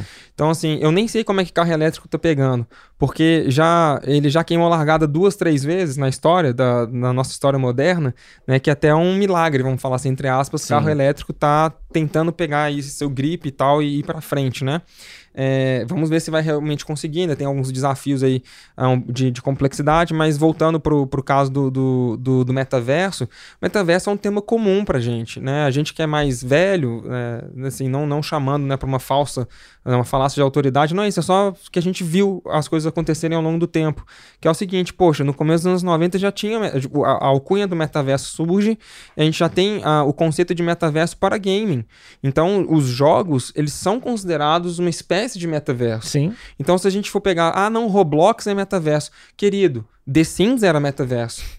Né? Assim, Second Life Second era. Life é, é- é- é- já, já foi um, e ainda existe, né? É um conceito de, de, de metaverso já mais parecido com o que o Zuckerberg defende e tudo mais. Então, é, eu, eu compreendo a visão que ele tá tendo, para onde que ele tá querendo rumar, só que o ponto é que é, ele tá num timing, ou ele vai acertar grandão de um jeito nunca visto antes na história do planeta intergaláctico da história, é, ou ele vai, ele vai é, se, se estrangular e sei lá, como a gente brinca, vai acabar sendo comprado, sei lá, pela Microsoft, alguma coisa assim. Por que, que eu tô falando isso? Ve- Porque já veja, perdeu um terço de valor o, o é, business. o, o, Esse ano. o Facebook caiu, é, caiu mais, caiu cinqu- mais de 50%, se não tô enganado, nas ações. Dois na terços, dois terços Dois terços, do valor. ou seja, é, eu anotei. E quase bateu um, e quase bateu um tri, hein, de, Sim. de, de valuation. Mas o, o, o ponto, o ponto aqui é o seguinte, ele, ah, com essa recessão, ah, com uma falta de horizonte mais claro do que vai acontecer, ele dobrar a aposta, né, é, é, pra gente, pra gente ser humano normal aqui que tá fora, tá olhando de fora, é estranho mesmo, assim, sou estranho, causa estranheza, mas pode ser uma aposta muito, pode ser uma aposta muito certeira. Ele tá ali num ambiente É meio all-in do poker, hein? é, ele, é, eu, sim, porque veja, o negócio dele é um negócio, é um negócio ah, com data de morte. Sim. É, tava conversando na mesa com, com uns meninos mais novos, em torno de 20 a, a 22, 23, 20 a 23 anos.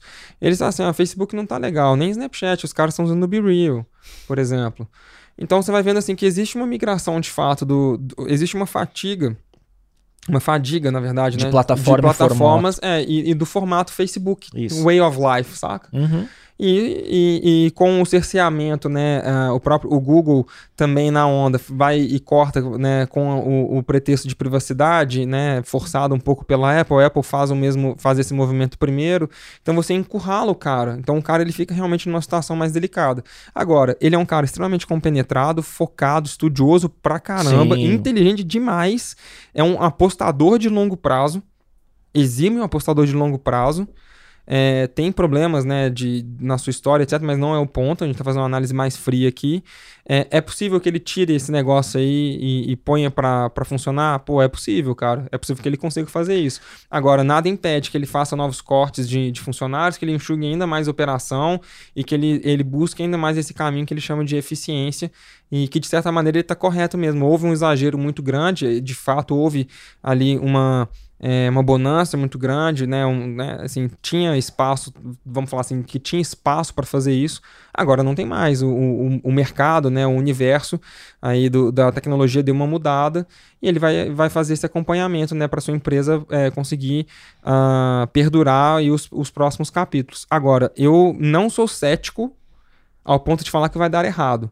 Agora, é, é inegável que é um, um movimento absurdamente arriscado. Só que é, é como se fosse um. Assim, eu não sou fã de Fórmula 1, mas é um piloto de Fórmula 1 dirigindo a 300 e cacetada por hora, tomando uma decisão com milésimos de segundos, né? ah, pra- sobre se serei campeão ou vou bater no muro. Eu, É eu também acho. Acho uma, uma aposta arriscadíssima. Também não acho que é uma carta fora do baralho. Mas quando eu vejo assim o quanto é, se fa- ele fala sobre o metaverso e a aposta dele, eu falo, cara, se ele tiver errado, acabou a empresa. É, não, sem dúvida. A empresa, a empresa vai acabar e vai virar uma funcionalidade, como eu brinquei aqui dentro da Oracle, dentro da Microsoft, que é tipo isso, ah, vai virar o Teams. É.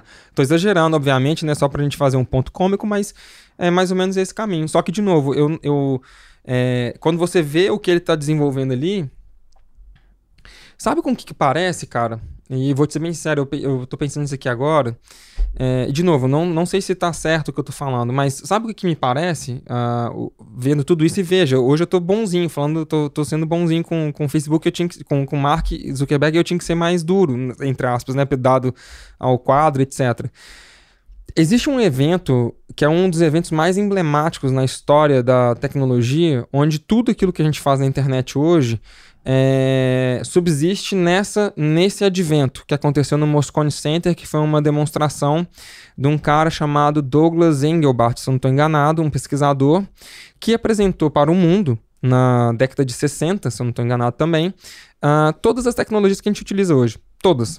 O que você usa para viver hoje na internet, no, no, computador como um todo, a maior parte do que você faz, esse cara inventou junto com seus pesquisadores no seu laboratório. Vamos lá, primeira coisa: mouse ele inventou. Uh, o cursor na tela, por, por consequência, ele. Primeira interface gráfica.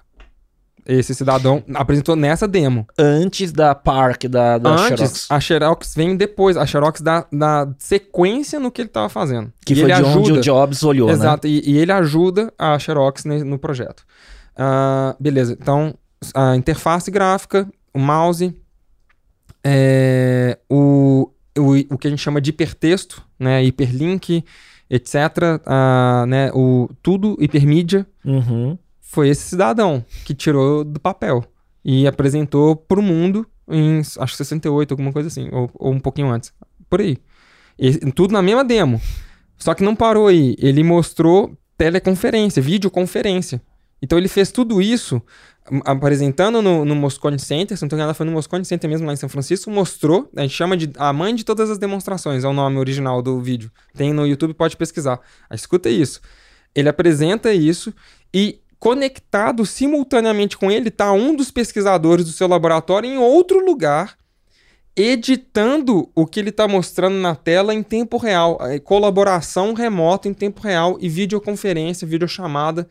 Não existia isso até aquele dia. Então esse cara ele mostra, ele dá pra gente um arcabo tudo que a internet é hoje, o texto que vira um hipertexto que você clica e, e, se aprofunda, que tem um conceito de teia, colaboração, tudo, vídeo, tudo veio hum. desse cara. Agora vamos transportar isso para cá, a ousadia, ousadura, como a gente brinca, né? Olha só para você ver ousadia. Pode ser, a gente pode estar diante de um grande fracasso, mas a gente pode estar diante daqui a 30 anos, 40 anos, a gente fala assim: teve um maluco com um cabelo esquisitão, tal, que parecia um ciborgue, né? Que nós, é, vai, igual a, tem o folclore Elvis não morreu, vai ter o folclore, o, o Mark Zuckerberg era Sempre um robô. Sempre foi um robô. Sempre foi um robô. Então, uh, ele é, que, que mostrou uma feira de ciências, ó, a mãe de todas as demos, daquilo que precedeu, daquilo que setou o padrão de como seria a tecnologia dali para frente. E as interfaces futuras. Tudo, né? Dali para frente. Mas então, qual, po qual ponto? Então, quer dizer, ele pode estar tá fazendo uma aposta arriscadíssima, ele pode estar tá mostrando o que de fato vai acontecer, mas ele pode estar tá errando no, no, ele pode estar tá errando no, no for, na forçação do timing de adoção. É. E aí pode, pode, ser que a gente olhe 20, 30 anos. Ele estava certo, só que ele morreu pelo caminho. Sim, exato. Não é o caso do Douglas Engelbart, que foi bastante ovacionado nesse sentido. Na verdade, tudo da, dele, tudo dele uh, uh, progrediu, né? Evoluiu. Então, o mouse, quando ele apresenta, era nas duas mãos. Então, você fazia o eixo X numa mão e o eixo Y na outra mão. E depois foi, foi fazendo um ajuste até tudo estar tá num, numa, num, num lugar só, né? Num, num equipamento só. É, enfim, então, então tudo foi desse cara foi evoluindo. Só que tem uma diferença, ele era um pesquisador, ele não era um, vamos falar assim, Uh, não era um business, tipo o próprio Facebook é, né? Uma companhia com dezenas, quase centenas de, de milhares de pessoas trabalhando. Enfim, tem, tem todo, um, toda uma diferença de coisas. Mas, tentando olhar o copo meio cheio e trazendo uma perspectiva otimista e, e, um olhar de esperança para um cara que é muito inteligente, que tem muitos, muito, muito para deixar de contribuição, vamos falar assim, para o pro progresso da, humano, é, a gente pode olhar, provavelmente, talvez a gente possa olhar para trás, mesmo que num time ou, ou pressionado por, pelo, pelos resultados financeiros ou qualquer pelo, pelo momento uh, global, macroeconômico, etc. Pode ser que daí a gente fale e fale assim, oh, poxa, é, de fato ele apresentou tanta coisa que, poxa, o, a, né, a parte tátil, é, enfim, várias outras coisas que dali uh, né, muito, muito foi criado e, e, e pavimentado. Né? eu acho que essa visão é uma visão é, muito provável, né? Talvez mais provável, mais possível do que a adoção de curto prazo, que é a aposta comercial do que a companhia tem. Sabe? Ah, com certeza. Né? É, a, a, parte comercial de curto prazo, eu acho que ele tá de calça curta. É um, é, é, eu acho que é, é um, um, é difícil. É. tá contando com a ajuda da Microsoft, tirando as piadinhas, está contando com a ajuda da Microsoft para tornar algo mais comercial. E aí o meu hint, tá? O, o, o que, que eu acho que, que, que funciona muito bem em termos de indústria. É, toda tecnologia muito cara, que é o caso de, dessa, é, precisa de financiadores. Uhum. Mesma coisa com carro elétrico. Sim. Né? É, então, assim, sem a gente entrar no, no, discurso eat the rich, como o pessoal fala, né? Assim, é. Não é o ponto. Uh, vamos vamos uh, desconstruir esse conceito. Sob qual perspectiva? Ainda bem que tem gente que está com algum dinheiro na mão que pode colocar essa quantia massiva de dinheiro numa tecnologia caríssima com o objetivo de ter essa tecnologia primeiro, porém é, o fato dele fazer, dele adquirir essa tecnologia sob, essa, sob é, esses termos, faz com que aquela tecnologia ela seja barateada e aí sim ela alcance todas as massas. Uhum. Então, de uma você, forma forçada por um massivo tira, investimento. É, você tirou do cara lá que, tá, que tem grana, né, o do rico, né, você, como o pessoal fala né, no jargão super negativo, então você tirou a grana desse cara entregando para ele um, um, bem escasso e exclusivo, então tirou muito dinheiro. Com esse dinheiro você vai, você vai fazer de novo aquela tecnologia, só que agora mais barata, Sim. fazendo mais, aumentando a escala. Sim. Vende de novo e de novo até chegar nas massas. Então, por exemplo, se ele pega aquilo ali e, sei lá, se uma. Vou inventar, tá? Se uma Philips, uma Samsung entra no âmbito médico, por exemplo, pô, golaço. Na indústria na, da, da construção civil, golaço. Porque esses caras têm dinheiro. Tem muito dinheiro. Para aplicações específicas. Sim, então, e, e, isso ajuda demais a desenvolver o produto, né? A desenvolver a, a precisão dele, é, o refino, tudo e, isso e acelera para chegar no B2C. Acelera demais a adoção para chegar no B2C. Outro, outra indústria fantástica que pode, que, que já, que pode explorar mais é a, a indústria de jogos, né? De Sim. gaming, que, né? que pode, dá para explorar bastante nesse sentido. Então, uh, você traz essas duas, três uh, ou mais indústrias ali que tem, tão, são muito capitalizadas, têm grana, têm condição de fazer, esses caras então eles vêm financiam o projeto, né? São os, os, financiadores de projeto. Como uma clássica empresa que é SaaS, ou é uma empresa que tem, a, tem o seu atendimento no B2C, mas o que, o que dá grana mesmo é o corporate, né? Aquilo ali que faz Sim. sustentar. Então, ticket por exemplo, alto. pô, eu preciso. Eu, o meu SaaS vai me sustentar no longo prazo, mas eu preciso do, do ticket do, do, do, do enterprise no curto prazo para poder financiar. Para financiar, para que a, aquela tecnologia chegue é, barata na mão desses caras aqui. Então, eu tô estou usando aqui, que para sustentar um sistema deficitário aqui, mas eu sei quanto tempo ele é deficitário, há 18 meses, 24 meses, etc. Na hora que esse long tail ele, ele põe a cabeça para fora, eu posso, se eu quiser descontinuar É a forma de sobreviver. Exatamente. Né? De chegar lá no, na reta. É, fazer negócio. Exato. Fazer negócio, é, é isso. Mate, eu tenho uma curiosidade, já virando a chave aqui. Sim. Qual que é o seu stack de apps de produtividade? Cara, eu brinco com a galera que eu sou eu sou um, um, um BlackBerry guy. É. Então, o que que é isso? Eu sou o cara que adora pegar um telefone, é, digitar pra caramba no telefone, fone de ouvido, então vou chegar nos aplicativos. Então, eu uso, eu uso, eu tenho, né, põe aqui no bolso o AirPods, digito, uso o telefone o dia inteiro, uso muito o telefone. E o que que eu uso dentro do telefone, do dia a dia, que é a minha stack? É Slack, Notion e ClickUp. São os, os três principais ferramentas que eu uso uh, em termos corporativos. Pessoal, eu uso, obviamente, eu uso muito o, o WhatsApp e as redes sociais. Eu adoro, eu adoro o Twitter. Desde que o Twitter nasceu, eu sou fã do Twitter. Adoro. Mesmo com Jack Dorsey e com seus defeitos filosóficos, defeitos assim, né? Com seus, seus questionamentos filosóficos que travavam um pouco a companhia, é, eu gosto muito do Twitter, sempre gostei muito. E, e ao longo do tempo, é, e passa rápido, eu montei uma curadoria né, do que eu quero acompanhar, do que eu gosto, dos nomes que eu gosto. Então, o Twitter para mim é como se fosse o meu jornal do café da manhã. Hum. Então, eu uso Suas muito. Listas. É, eu uso muito o Twitter. É a minha curadoria preferida. Dali que eu puxo muita coisa. Muito legal. Sabe que é, é, legal quando, quando você vai a, acumulando o repertório de conversas, né, de entender rotina, ferramenta e tal. Slack, ClickUp e Notion, como é recorrente em muita gente como ferramenta de produtividade de business uhum. e tudo mais. Eu uso Slack, eu tava até é, mandando uma mensagem no Slack para parte do meu time agora há pouco. É, uso o ClickUp como gestão de projetos e timesheets.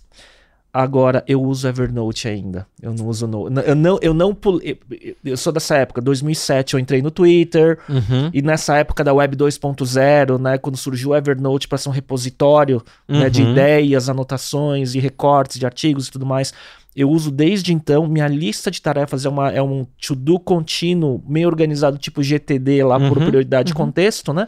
Mas eu nunca é, tive coragem, eu tive, acho que tem uma barreira, uma fricção de mudar de plataforma e testar o Notion, cara. É, eu acho que é mais uma questão talvez afetiva, né? Eu também, igual eu brinquei aqui mais cedo com relação ao Sketch e Figma, é, é mais uma barreira, vamos dizer assim, afetiva e do conforto de você estar tá num lugar absolutamente conhecido, é super confortável para você.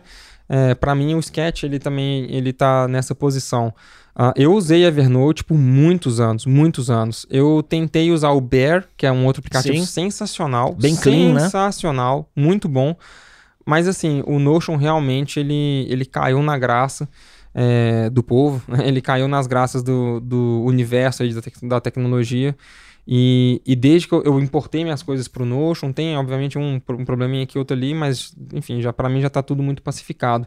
E para a gente, cara, enquanto, enquanto negócio, enquanto empresa, está tudo muito bem documentado no Notion. Então isso me facilita demais. Sim. Porque, pô, se, se meu dia a dia de negócio, de empresa já está no Notion, fica fácil de eu ter minha, minhas tarefas uh, pessoais, minhas questões pessoais também ali dentro do Notion, saca? Então, você teve acabou que fazer... sendo muito no-brainer. Você assim. teve que exportar e migrar seus dados do Evernote pro Notion ou não? Você, eu, é, eu é. importei do Evernote pro Notion. Ah. É, eu tenho muita aí coisa. Fiz, aí aproveitei pra fazer uma limpa. É. Porque, assim, Sim, né? você vai acumulando, é. né? Vai acumulando São memórias, mas tinha coisa ali que é. não dava. Eu tenho medo de um dia o Evernote parar, cara, porque é um negócio que parece que é um puxadinho, sabe? O, uhum. o, a evolução do produto. Uhum. Né? Eu, eu acho que tá meio estranho, tem falhado, as notas têm ficado duplicadas e quando vai sincronizar. Uhum. Então, não sei. Vamos ver se eu crio coragem de mudar de plataforma. É. O Notion, ele é, é, São ciclos, cara. São ciclos que a gente tem de produto, né? De, de, de, de vida de um de um dispositivo, enfim, é, é, duro, né, assim, porque eu não quero, eu não queria, eu não quero ser um Evernote um dia, né, assim, que fique datado, velho, etc. É, eu torço para que eles re, se recriem, eu nunca, assim, muito dificilmente, talvez só em ato falho, você vai ver, assim, de mim, pelo menos num, num, num passado recente, é, torcendo por alguma coisa dar errado, cara. Eu tô na, eu tô na, na, na, na, na vibe, né, na vibe, numa, num momento de assim, cara, eu quero que as coisas deem certo pros outros, porque eu sei quanto é difícil chegar, é, né, o quanto é difícil construir, etc.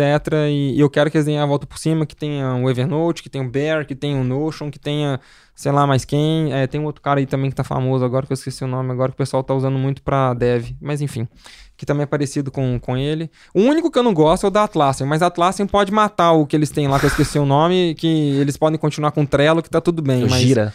Não, o Gira é o de tarefa. Tem um outro que eu esqueci o nome, que é, que é como se fosse o Notion. Mas, ah. meu Deus do céu, bicho. Ô, trem horroroso. Pelo amor de Deus, Atlassian, me ajuda. a, gente, a gente usava tudo da Atlassian, saímos. E a gente, cara, acredite se quiser, o time de, o time de desenvolvimento, toda a parte de engenharia também está no ClickUp. Não só. me pergunte como, mas nós conseguimos fazer essa façanha. Muito bom. Como é que é a sua rotina de produção de conteúdo? Minha rotina Porque de produção você está produzindo conteúdo. bastante, né? Sim, eu tomei uma decisão difícil de voltar a produzir conteúdo frequentemente. É... E por que, que é difícil? Porque demanda tempo, dedicação.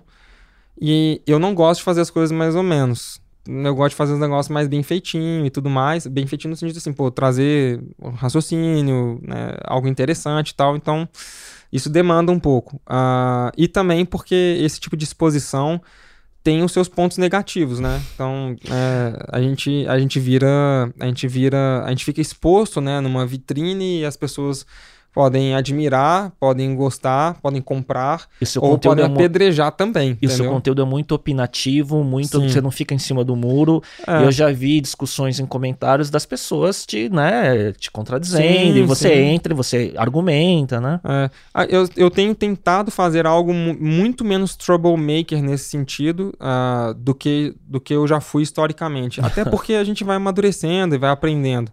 Porque veja só, é, eu gosto de. de eu, eu vejo meu conteúdo hoje da seguinte maneira, como sendo uma, uma proposta de conversa.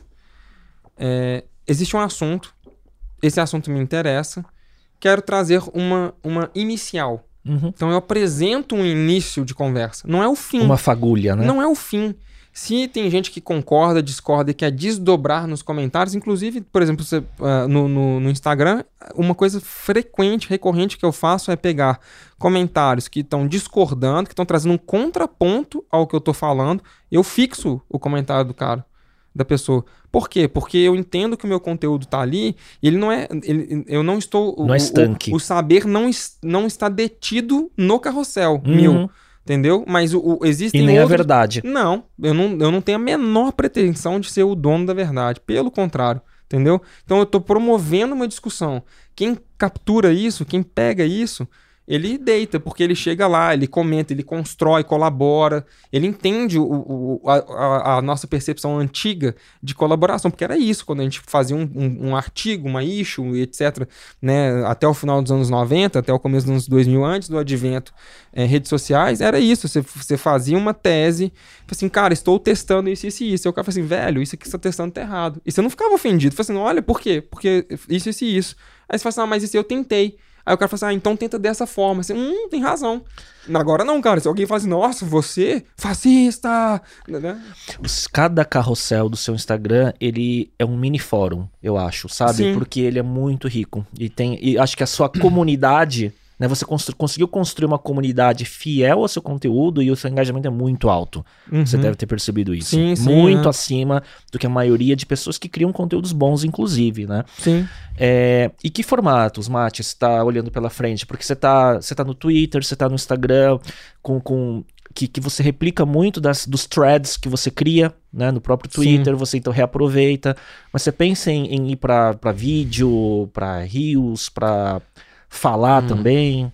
Ou você funciona mais na escrita? Eu funciono, eu funciono melhor, eu acho, né? Assim, minha percepção a meu respeito é que eu funciono melhor com texto. É, pode ser que tenha alguma controvérsia de quem vê de fora. Um, é, então, assim, eu, eu pretendo continuar com texto majoritariamente, eu enquanto eu, eu, eu, eu, pessoa física, eu escrevendo as minhas coisas, as minhas besteiras ali e tal, eu prefiro, eu gosto mais do texto, é, é algo que eu, que eu tô bem, eu, eu, eu, eu, enfim, eu gosto muito de uma frase de um, de um amigo que ele, é, que ele fala o seguinte, né, é, que a escrita, ela ela é uma tecnologia, né, do, do saber, né? Então, assim, quando você pega e escreve, você está fixando, você está organizando o pensamento, é, você está você tá tendo ali, você está se obrigando, né, a refutar a si mesmo e confirmar o que você está colocando, se auto-editar. onde estão os buracos, exato, se auto-editar. Tipo, Editar o assim, seu pensamento. Cara, peraí, velho, isso aqui que eu falei aqui tá um pouco forte, deixa eu corrigir. É. Hum, isso aqui acho que tá, não é. tá, tá fora do lugar, deixa eu melhorar essa palavra. Então você vai melhorando o vocabulário, você vai melhorando o seu poder de síntese, né, como você consegue apresentar as ideias de uma maneira mais concisa. Eu sou muito prolixo, como deu para perceber, mas você tenta fazer as coisas de maneira mais concisa, etc. Então eu gosto muito do texto, eu sou, eu sou um, um fã, um apaixonado do texto por esse, por esse motivo. Assim, é óbvio que eu não sou contra os outros formatos, eu nem acho que os outros formatos não vão, é, não vão dar certo, nem nada disso. E, e enfim, a gente também. Mas esse, cada um esse... tem que se tem que ir para o caminho que funciona Sim, melhor, né? É. Eu, eu não vejo, assim, eu, eu vejo dificuldade de como promover um conteúdo de maior profundidade com alguns tipos de tecnologia. Por exemplo, com Reels é muito difícil. 90 segundos. É muito difícil. É um minuto e meio, cara. É, antes era 15 segundos, depois Sim. 30, 60. E agora permite 90 e, tipo, você pode fazer conteúdos maiores que também tá indo pro Reels, uh, né? Virou tudo Reels. Exato. Não é fácil, cara. Não é, não é tão simples você chegar e conseguir passar toda essa informação dessa forma. E é curioso porque, por exemplo, desculpa, por exemplo, você vai pegar é, o assunto das demissões, por exemplo, do Facebook. Para você explicar isso uh, falando, cara, pensa só. Eu tenho que fazer um Reels, eu tenho que colocar legenda, eu tenho que colocar o print da, da notícia.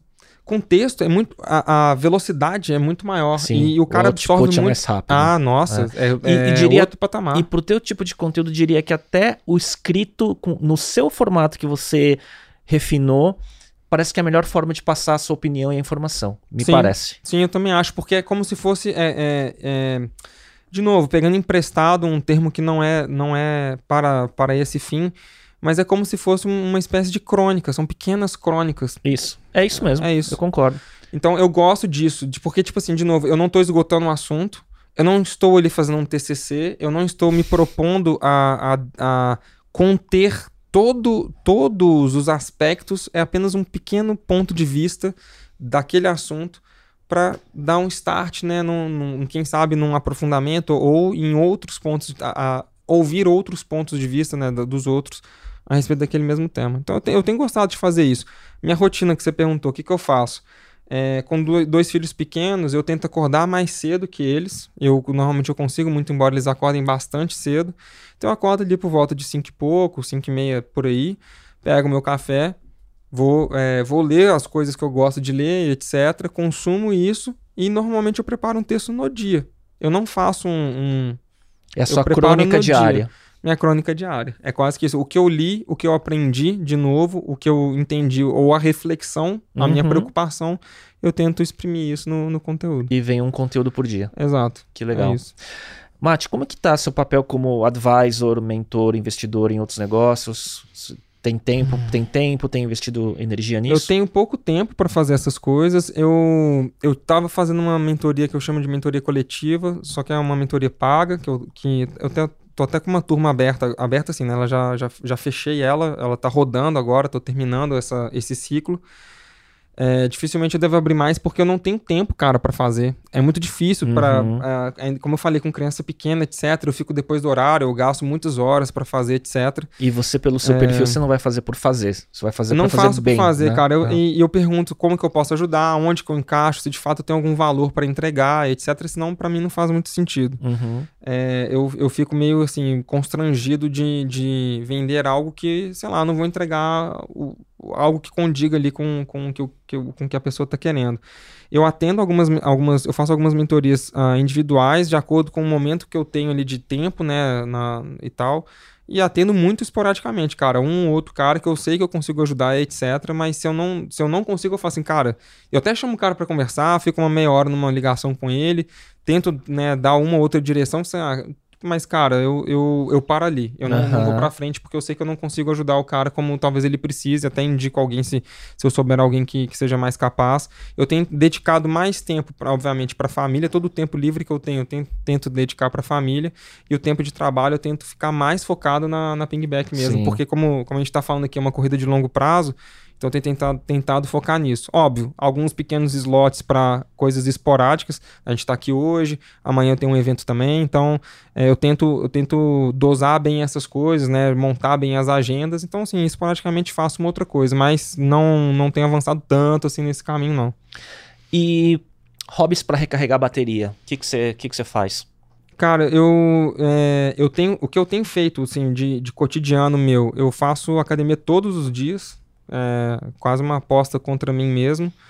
Então, por exemplo, se eu pegar aqui é, setem- outubro, é, acho que eu só não, não fiz exercício, completei meus anéis né, aqui no, no, no, no- iPhone é, em três, três dias, então 27 dias ou 28 dias aí que é, eu fui muito bem. Então faço isso cedo também. Então, tipo, eu, o que, que eu faço? Tomo café, leio as coisas que eu quero ler, Produz. escrevo, produzo. Vou pra academia, volto, com sorte meus filhos ainda não acordaram ou estão acordando. Então eu ainda passo- consigo passar um tempo com eles. E depois começa a produção E depois eu vou pro Pingback. trabalho. Exato. E depois eu vou pro trabalho. Então, é- essa é a minha rotina. né? Então, eu sou, eu sou movido aí a quatro a seis expressos dia, mais, é, mais essa, todo esse arcabouço aí. O que eu, Mas você o- dorme cedo, então. Não. Pouco Eu- sono, então. É, eu, eu durmo pouco, assim, é, mas, eu- mas eu durmo bem, assim, bem assim. Suficiente. É, ah, ah, imagino que sim, mas assim, eu não tenho muito problema com isso, não. Assim, de longo prazo mesmo, assim, eu durmo. assim, minha média de sono, até eu acompanho bastante isso. Minha média de sono é ah, dormido mesmo, são seis horas. Pouqui- tem Ah, tem seis mesmo. horas é bom já. Ah, tá bom. Isso é bom. Pensei que você Ah. ia falar cinco, quatro horas. Não, não, não, não. Eu não sou, eu não sou nesse, pa- Ah, nesse patamar, não. ah. Então, assim, minha, minha média dos últimos meses estava assim, 5,44, 5,47. E, e sono Com sorte, 6, 6 e, pou- 6 e 5, assim, é o meu. e sono para alta performance tem sido cada vez mais estudado e Sim, pregado. eu tô né? com eu tô com um eu tô com uma thread que eu já salvei ah, que, que eu vi no Twitter que eu salvei, já me mandei que já salvei para acompanhar que, que são três, acho que são três estudos diferentes que o cara aglutinou para mostrar a, a interferência do dormir mal na performance executiva. Sim, sim. Então, então sim, o que você está falando está correto, É. eu concordo com isso. E, e vou, aí eu vou acrescentar o, o que eu acho, de novo acho, né, com grifos, etc. Que, cara, é, combinar dormir bem, é, é, ou seja, você você dar o tempo que você precisa para dormir, você fazer exercícios ah, é, com, com a qualidade que é necessária fazer e se alimentar bem, você vai ser um profissional absurdamente superior ao que você é, é sem fazer essas coisas. Sem dúvida nenhuma. Não estou te comparando com. Não estou comparando eu, né, a mim, com outra pessoa, nem, nem quem está nos ouvindo com outra pessoa. Né? É, você se compare com você mesmo. Você vai ver que você é um- uma outra pessoa muito melhor, muito, não, com uma performance muito melhor, com um nível de atenção muito maior, é, entregando mais, tendo, tendo espaço na mente para aprender mais coisas e tal. Cara, é fantástico. Então. Eu acredito, eu falo assim que eu acredito que nós somos atletas cognitivos, Uhum. né? E que para alta performance precisa de tudo isso, né? Então por isso que as tendências de biohack, né, que envolve, né, higiene de sono, alimentação, exercício de alta intensidade, né, para Uhum. você promover a, a adaptação do corpo e tal, ele melhora muito a capacidade de con- concentração, foco, Uhum. diminuição de ansiedade. Isso, isso Nossa, isso matou, porque imagina só, se você, por exemplo, no meu caso, se eu faço exercício cedo, que é o meu caso, né? Eu tento fazer cedo, bem cedo, no, no começo do meu dia, cara, eu já chego, ó. Sim, é, é, eu brinco, eu brinco muito com, eu brinco muito com minha esposa que durante muitos anos da nossa vida a gente teve um golzinho e o golzinho a gente brinca que quando ele tá na estrada ele agacha, né? Ele gruda no asfalto, saca? Então ele te dá uma estabilidade muito grande quando você tá dirigindo, né? Porque pô, ele é um carro pequeno, é um carro baixo e quando você tá em maior velocidade com peso, né, no carro ele encosta ainda mais no asfalto, você tem mais estabilidade para dirigir em alta velocidade. E a gente, da mesma forma, se a gente faz o exercício, assim, não, olha a comparação, né? mas se a gente faz o exercício cedo, mesmo sendo um golzinho, um uninho, se a gente faz o exercício cedo, né, e cuida bem da saúde, faz bonitinho, faz do jeito certo, cara, a gente chega numa estabilidade para pegar uma alta velocidade ali, é, muito melhor. Pelo menos Sim. essa é a minha experiência pessoal. Sim. Eu tenho, é, eu tenho estado muito mais satisfeito com a minha performance, com a minha entrega, etc. ah, quando eu estou nesse, é, nesse, nessa rotina é, funcional. concordo. E eu me sinto melhor também quando eu consigo fazer as minhas leituras diárias pela manhã e quando eu consigo escrever, porque de novo, é como eu falei assim, eu pegando, é, eu tô pegando, eu tô colocando um, um, um conhecimento meu, ah, por mais que pareça que eu estou escrevendo e está sendo publicado e outros estão lendo, aquilo ali é muito mais para mim do que para os outros, Sem entendeu? dúvida. Então aquele para mim também é um rito, né, um ritual muito importante de conhecimento, No de meu aprendizagem. No meu caso, né, tipo, eu, eu falei num episódio anterior que eu mapeei, eu produzo em torno de 90 conteúdos inéditos por mês. Então, quer dizer, eu tenho minhas atribuições no meu business principal, em outros negócios que participo, que é um 10% do, do meu tempo, sei lá. Mas produção de conteúdo, ele, ele requer rotina, disciplina e você tem que estar num estado né, de mente muito sintonizado para ser uma boa produção, né? Concordo. E, e aí eu vejo assim que quanto mais conteúdo eu produzo, é, melhor e mais cadenciado o meu pensamento, mais lógico o meu pensamento fica. E Super. me ajuda. Eu, eu às vezes me pego, às vezes, numa reunião com um cliente, Uhum. ou alguma coisa assim, cara, meu pensamento tá muito mais liso por conta do exercício de produzir conteúdo, cara. Não, sem dúvida. Então veja só, a gente reproduziu um monte de coisas aqui, conversamos sobre vários aspectos diferentes e todos eles, ah, todos eles não, mas a maior parte deles são, são produto é, de estudar, de ler, de escrever, de colocar na ponta do papel. Então, assim, é, sem querer, a gente vai lembrando de números, histórias, de pontos. Por quê? Porque isso foi colocado no papel em algum momento, essa história foi organizada em algum momento. Eu escrevi a história do São Pedro Vale no papel, no papel, num, num blog post longo, não existe mais, deixei arquivado. Mas eu fiz isso, esse trabalho com datas. Só que saiu tudo aqui hoje. É, saiu tudo aqui hoje. Então, assim, com data, com tudo, tipo assim, com uh, os, os mínimos detalhes, entende? Então, é, isso ajuda a gente a, ter, a manter a memória ativa, etc. Enfim, é, é, é positivo, cara. Eu, de novo, eu acho que a gente, a gente entra às vezes num caminho de tipo, às vezes as rotina, a rotina não é tão funcional, ou, ou não, a gente tem que fazer assim, ah, eu sou desse daquele jeito, cara. Faz o feijão com arroz bonitinho, Exato. cara, que, que funciona. É impressionante. Às vezes a gente demora para aprender isso. O feijão com arroz ele funciona muito bem, cara. No longo prazo, porque a gente às vezes começa um hábito e já quer no dia seguinte ou na semana seguinte ver algum resultado. Não vem. Ele vem Não com vem. o tempo. E né? hábito se perde mais rápido do que se cria, né? Opa, sem dúvida. Mate, reta final. É, aí vamos para aquelas dicas que você. Vamos lá. Cara, é muito. Anotei. É muito CDF. é, então, tenho cinco perguntas aqui. Um hábito que te ajuda no dia a dia. É, leitura diária, cara. Leitura, como eu falei, leitura diária, exercício e os meus, os meu café. Essas. Seu essa, stack. É, é, essa, essa tríade aí, para mim, é muito importante. A leitura diária é, sobre assuntos diferentes, como eu falei, é, isso me ajuda a enxergar melhor as coisas. E eu me sinto, de, de fato, eu me sinto uh, sem visibilidade se eu não tô, se eu não tô consumindo, se eu não, uh, consumindo conteúdo, lendo, uh, vendo a minha curadoria de conteúdo, etc eu, eu, eu falei assim, cara, é, não dá, eu preciso, eu preciso estar melhor informado. Então eu aprendi a fazer isso de uma maneira eficiente, que funcione, etc. O exercício físico é extremamente importante porque ele ajuda a fixar esse conteúdo, ele melhora a nossa mente, né? Ele, a nossa cabeça está mais oxigenada, ela funciona melhor, o nosso corpo está funcionando melhor também. Então isso me ajuda a desempenhar os meus papéis e as minhas atribuições, não só como pai, mas também como profissional. Isso me ajuda pra caramba. Então isso é, é extremamente importante. E o café seja vício, ou seja porque ele nos energiza de alguma maneira, ele também ajuda a gente a, a vencer alguns dias que são mais difíceis do que outros, né? Boa. Aí eu sei que você trouxe fisicamente, mas trouxe. é o livro que você recomenda. É, eu trouxe esse livro aqui. Que eu tenho o e-book dele, não comecei ainda, cara. Tá, eu vou mostrar aqui, ó. Pra, não sei se é aqui ou. Aí, ali, aqui, aqui mesmo, né? Uhum. É. Esse livro aqui é um, um, um, livro do fundador do Gumroad, que chama The Minimalist Entrepreneur. Esse livro é muito legal porque ele fala sobre ele vai falar sobre empreender, uh, sobre como empreender com pouco, né? Ou como grandes, uh, bons empreendedores eles conseguem fazer muito com pouco. Mas muito mais do que isso, porque fica parecendo um tema piegas, não é de para nada. É eficiência. Ele vai falar, não, sabe que é sim, mas sabe o que ele vai falar aqui que é o mais legal de tudo?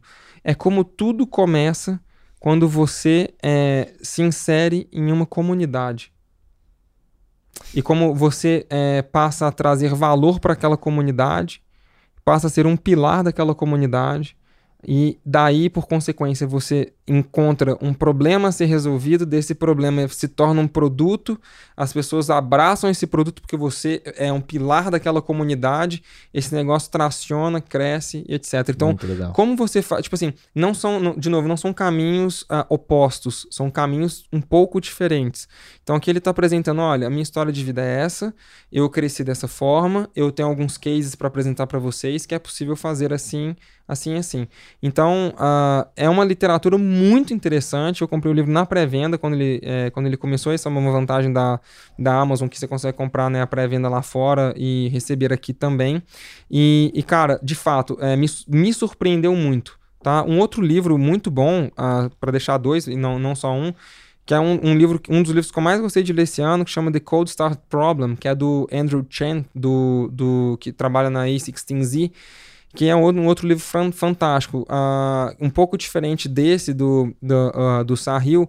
Ele é um livro, uh, é um livro que traz uma série de estratégias sobre o lado difícil da aquisição que a gente tem e o lado fácil da aquisição que a gente tem de clientes, né? Então, por exemplo, o Reddit ele precisa de ter contribuidores, é, é, de ter pessoas escrevendo conteúdo, produzindo conteúdo ali dentro, Uh, e você precisa ter pessoas consumindo esse conteúdo. Então, poxa, uh, para ele, ele brilhar, né, para ele, ele florescer de fato, ganhar escala, ele precisa crescer muitas pessoas escrevendo, produzindo conteúdo né, e tal ali dentro. E então ele vai passar por, por como que eu chego, como que eu resolvo isso. Ele vai falar do Reddit, vai falar do Uber, vai falar de várias outras plataformas diferentes. Ele vai contar vários cases super interessantes, é, mostrando. A, e, e, o interessante é que ele vai mostrar pra gente como começar um negócio, como a gente resolve não só o problema que a gente chama do ovo e da galinha, no caso do marketplace, mas é uma. É uma é uma caminhada pela história da internet. Que legal. Então é um livro legal porque, como ele trabalhou em algumas, em algumas empresas de tecnologia, inclusive no Uber, né, especificamente falando, se eu não estou enganado, é, ele traz, pra, ele traz vários cases legais, vários cases legais. Então a gente consegue. E com lição prática. Com lição prática. Então, assim, são, são, são, são quase que relatos da história dessas empresas e como que elas, essas empresas resolveram problemas que são problemas super atuais para a gente enquanto empreendedores nos nossos próprios negócios. Legal. Então é, é um show de livro, um show, showzaço, um golaço. Então, sobre mecanismos simples de, de, de growth, várias coisas diferentes, sem entrar nessas, nessas modinhas de growth hacking que de fato existe, funciona, etc. Mas sem entrar também na, né, no, no na parte no vapor disso, mas entrando assim, cara, aqui abrindo o capô, foi assim que, foi, que o Uber fez, é, foi mecânico, é, o, vai, por exemplo, a história do Quora, extremamente mecânico, manual, artesanal, vários outros negócios começando de maneira absolutamente manual, né? O próprio Reddit, né? Ele começa com os próprios fundadores postando conteúdo lá dentro e depois que vai ganhando densidade, né? São outras pessoas que vão postando conteúdo e, e assim vai avançando. Então tem vários aprendizados que legais que vão mostrar. São gente como a gente, são pessoas normais como a gente, com dificuldades normais como as que a gente tem. E então, são saindo, literaturas muito boas. E saindo do tecniquez de achar que tudo tem fórmula. Não, total, saindo, né? do, saindo dessa é. parte, cara. Não, o livro não se propõe a, a te dar uma fórmula matemática. Na verdade, o que, que ele fez foi o seguinte: foi assim, cara, eu, eu vi, uh, sei lá, 20, 30, 40 empresas diferentes e elas têm, um, elas têm algo em comum entre elas. Vou compartilhar com vocês o que, que elas têm em comum e como que ela, cada uma delas, de a sua maneira, resolveu esse problema comum. E que legal, né? Para quem está construindo ou escalando seus negócios, esse binômio desses cases, junto com o Minimalist Entrepreneur, que tem essa questão de comunidade, né, que sai do óbvio, parece ser uma soma muito complementar, não é? Sim, total. De total. estudo e aprendizado. Muito, né? muito. Cara, é, é, de novo, aí tudo é, acaba que a gente vai indo muito para linhas de coisas que eu gosto de consumir. Então a gente tá falando de criatividade. Poxa, como que um, um criativo consegue pegar. Aqui, aqui é um, eu tenho um case desses. Como que um cara consegue pegar um, um um brush, né, um pincel, um tipo de, de pincel e vender isso. Como que o Gumroad começou. Sim. Então ele vai, vai mostrando vários assim, cara, tipo assim, é um cara numa comunidade de designers que fez um trabalho, aí ele compartilhou esse trabalho com os amigos, os amigos pediram mais, aí ele foi lá e fez, aí ele vendeu por um valor simbólico, aí usou como base para outras pessoas fazerem mais e vai crescer, entendeu? Então, assim, são vários exemplos, assim, cara, uma pessoa, gente como a gente, consegue fazer. Muito e aí bom. ele tá mostrando assim como que é, como que uma pessoa normal fez, faz, Sim. entendeu? Então aqui tem vários exemplos diferentes assim. E sempre é, e de novo, você vai pegar o próprio Decode Start Problem, ele concorda com o que com o que o Sahil tá falando aqui, né? O Andrew, ele concorda com o Sahil, não, não combinadamente, concordam que você não tem um negócio saudável, seu negócio ele não é um negócio perene sem comunidade. Então, se você não tem é, adoção de comunidade no seu negócio, seu negócio não vai ser um negócio perene. Ponto. Então, os dois falam a mesma coisa. Um vai falar lá no, no, no venture capitalist, mundo, né, mundo de, de, de, de, dinheiro, né, de rodadas absurdas. E esse cara que tá falando assim, ó, aqui, ó, bootstrap. No tipo assim, basal. É, aqui é, é eu no MOOC, sem, sem fundos e etc. Então, os dois falam a mesma coisa. Então, de novo, por isso que eu falei, caminhos diferentes, né, para chegar num, num resultado aqui é comum, mas caminhos diferentes, entendeu? E todos eles apontando a mesma coisa. Cara, com muito dinheiro ou sem dinheiro, sem comunidade, não o dá. O princípio é o mesmo. Não dá. Então são dois, duas boas literaturas aí. Um podcast, filme ou série que você gostaria de recomendar? Cara, eu gosto muito do Freakonomics Radio, uh, que é baseado, uh, inspirado nos, nos, dois livros. Uh, então é um, é um, podcast legal que eu gosto de ouvir. É, e um, se eu fosse indicar uma série, eu indicaria, na verdade, a primeira temporada do True Detective, que tem na HBO. Eu acho que é a, é, é a, temporada mais espetacular de série policial que existe na, na que existe na produção é, cinematográfica. Então, recomendo fortemente. Tem o, o Matthew McConaughey como um dos, dos, dos, policiais ali. Assistam. Se vocês tiverem vontade, depois assiste as outras temporadas, que também são legais. Tem uma que é mais baixa, etc. A última, a última temporada é muito boa também. Mas a primeira é fora, é espetacular, recomendaria fortemente. Muito bom. E saiu do óbvio, isso é legal. É. É, e falando de sair do óbvio, um app não óbvio que você usa com frequência. Um app não óbvio que eu uso com, sequência, com, ah, com frequência. Vou citar dois aqui. Eu, o- um que não tem uma adoção muito grande aqui, mas é, dado a questões de segurança, etc., eu uso bastante é o Signal. Ninguém, parece que ninguém usa, mas tem gente que usa, tá? Eu, por exemplo, uso o Signal pra caramba. É, e o Superhuman, que é um aplicativo de de e-mail. e-mail. Exato. Sim. Então, ele é um... que é hiper exclusivo, não é? É, um aplicativo. bom? É, muito bom. É muito bom. Tipo, eu sou. Eu sou. Eu sou órfão do, do Mailbox, que foi comprado pelo. Inclusive no do The Code Star Problem vai contar o fracasso que foi essa compra ah, pela, pelo Dropbox, né? Uhum. Então é bem. E, e muito louco também que vai mostrar como que o Drop. É, pra você ver, né? Tem que parar de falar que eu tô muito prolixo, mas vai mostrar como que o Dropbox ele encontra o seu market fit para, para é, enterprise. Então ele começa atingindo B2C. Ele percebe um uso no B2C para enterprise, então ele começa a atacar a, o enterprise. E aí ele, ele driva Caramba. o business, entendeu? Muito interessante. É, e é por isso que ele descontinua o, o Carrossel, que eu acho que é um aplicativo de fotos, se eu não estou enganado era Carrossel que chamava, e o Mailbox, que era um, um senhor de um aplicativo de e-mails que eu gostava pra caramba, eu fiquei muito órfão dele. O, ah, o Superhuman, ele supre isso, é um pouco salgado, ele é caro, mas ele supre isso muito bem pra mim.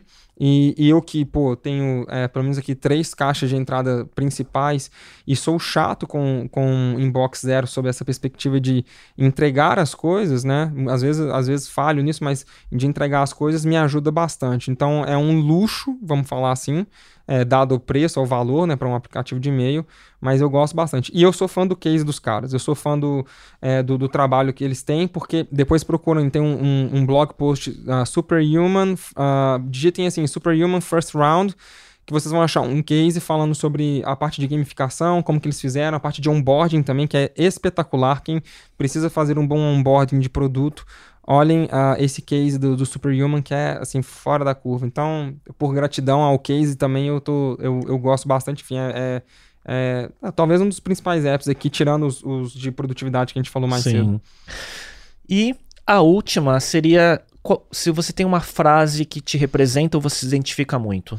Cara, a, a frase que talvez eu mais repito quando eu tô em público é não despreze os pequenos começos. Eu falo isso há muitos anos. E essa frase, ela, ela, ela é verdade pra caramba, assim. É, que- e eu, eu vou... Eu não gosto de fazer isso também, mas eu vou... vou- assim, eu faço, eu falo isso é, mais no caráter de inspiração. E não é... Não é... Não é, não é da boca pra fora. Cara, se eu tô sentado aqui conversando com você hoje, se eu conseguir chegar aqui por algum milagre né, de Deus de estar sentado aqui hoje, por exemplo, de é, fazer outros, outros eventos, fazer outras coisas, outras pessoas conseguem fazer, cara. Tipo, eu não tenho nada, zero, eu não tenho nada especial, velho, de verdade. Prometo pra você, eu não tenho nada de especial, velho, nada, nada. É trabalho duro mesmo, velho, trabalho, é correr atrás Repetição. repetição, etc. Até as coisas irem acontecendo, né? Um trabalho longo de resiliência, longo de resiliência. Talvez se fosse observar para esse lado é isso, é não ter desistido. Até agora, não ter, não ter desistido. Acordar no dia, no dia seguinte, não desistir e assim, né, de fracasso em fracasso a gente ir, ir é progredindo, bom. né? De fracasso em fracasso é bom. É, então, então, assim, não, não desprezar os pequenos começos, assim, é, é, não abrir toda a minha história, assim, né, os detalhes de história, né, os perrengues que a gente passou, poxa, eu e minha esposa, a gente já teve que vender torta de limão para pagar a conta, né, no- em momentos muito difíceis da vida, etc, que a gente viveu e tal, assim, mu- muito difícil, foi muito puxado pra gente, né, a gente viveu momentos muito difíceis, é, então, não despreze os pequenos começos, assim, a gente começou a empresa, eu com minha esposa, a gente começou, vive de lá atrás, né, assim, muita dificuldade, a gente passou de novo por muitos, muitos desafios enormes para chegar até aqui onde a gente, onde a gente chegou, né? Para eu estar aqui onde eu estou hoje. Então, por exemplo, né, para eu estar aqui, minha esposa está em casa. Ela tá abrindo mão da carreira dela, tá lá cuidando das crianças, entendeu? Fazendo um papel muito mais nobre do que o meu, entendeu? Muito mais importante do que o meu.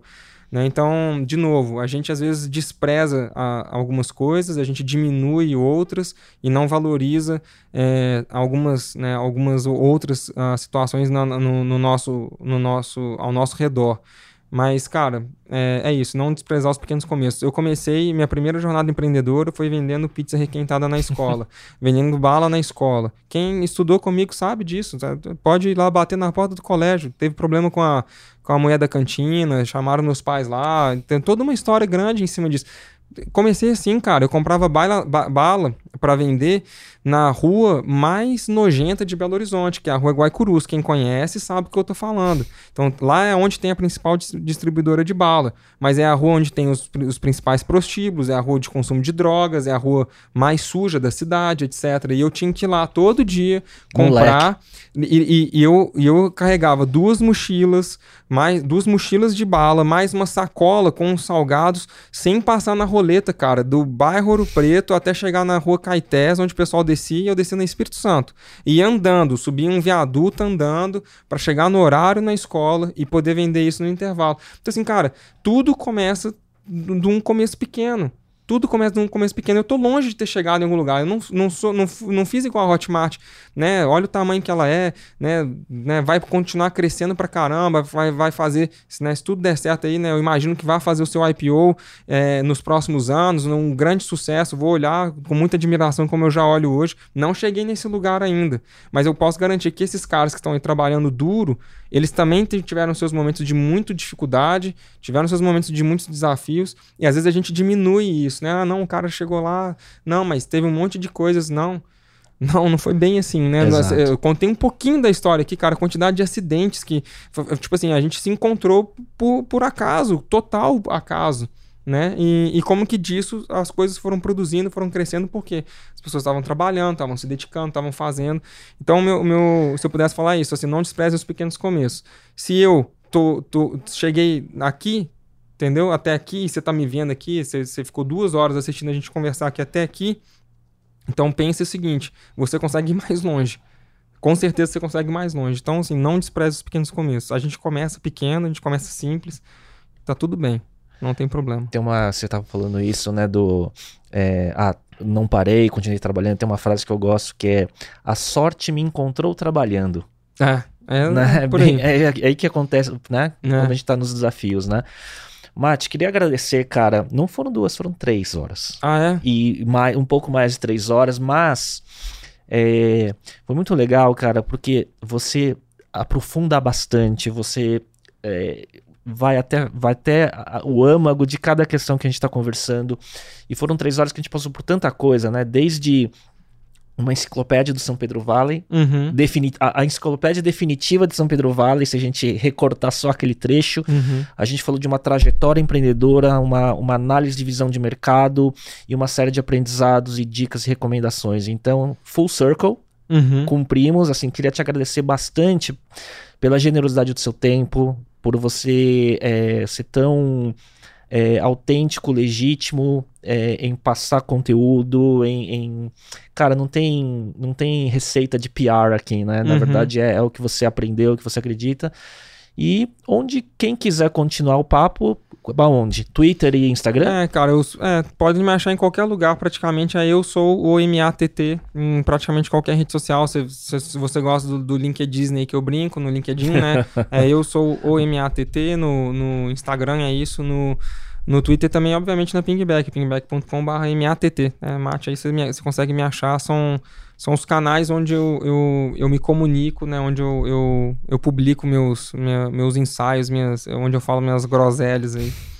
Ó, 2014 foi no Main Arena, quando estava com a Bivid. 2022 agora, nesse momento pingback, com essa visão de longo prazo, né? Vamos ver daqui a alguns anos qual vai ser o próximo capítulo que a gente vai uhum. atualizar, né? E ver onde, em que ponto da jornada. Mate, obrigado eu que agradeço de novo, né? Obrigado pelo convite, me sinto muito honrado, como eu te falei, é, acompanhando sempre a história, né? Desde o começo, né? Sendo um grande admirador, né? Dos projetos anteriores, então para mim, é, é, eu me sinto honrado de estar aqui, também me sinto privilegiado de poder estar aqui conversando com você é, nesse episódio. Então, de novo, muito obrigado. Também obrigado pela audiência, pela paciência, quem conseguiu chegar até aqui, né? Agradecer aí pelo tempo, pelo tempo é, dedicado para nos ouvir aí E quem sabe, né, é, retenham o que é bom, né, o que tiver de, de legal que, que fique aí na, na memória aí do pessoal. Olha, se a audiência que chegou até aqui soubesse também o episódio anterior que a gente teve de discussão pré-gravação, também foi Pois é. riquíssimo de outros temas, mas que não vem ao caso agora. Pessoal, obrigado. A gente volta no próximo episódio. Até lá. Tchau, tchau. Valeu.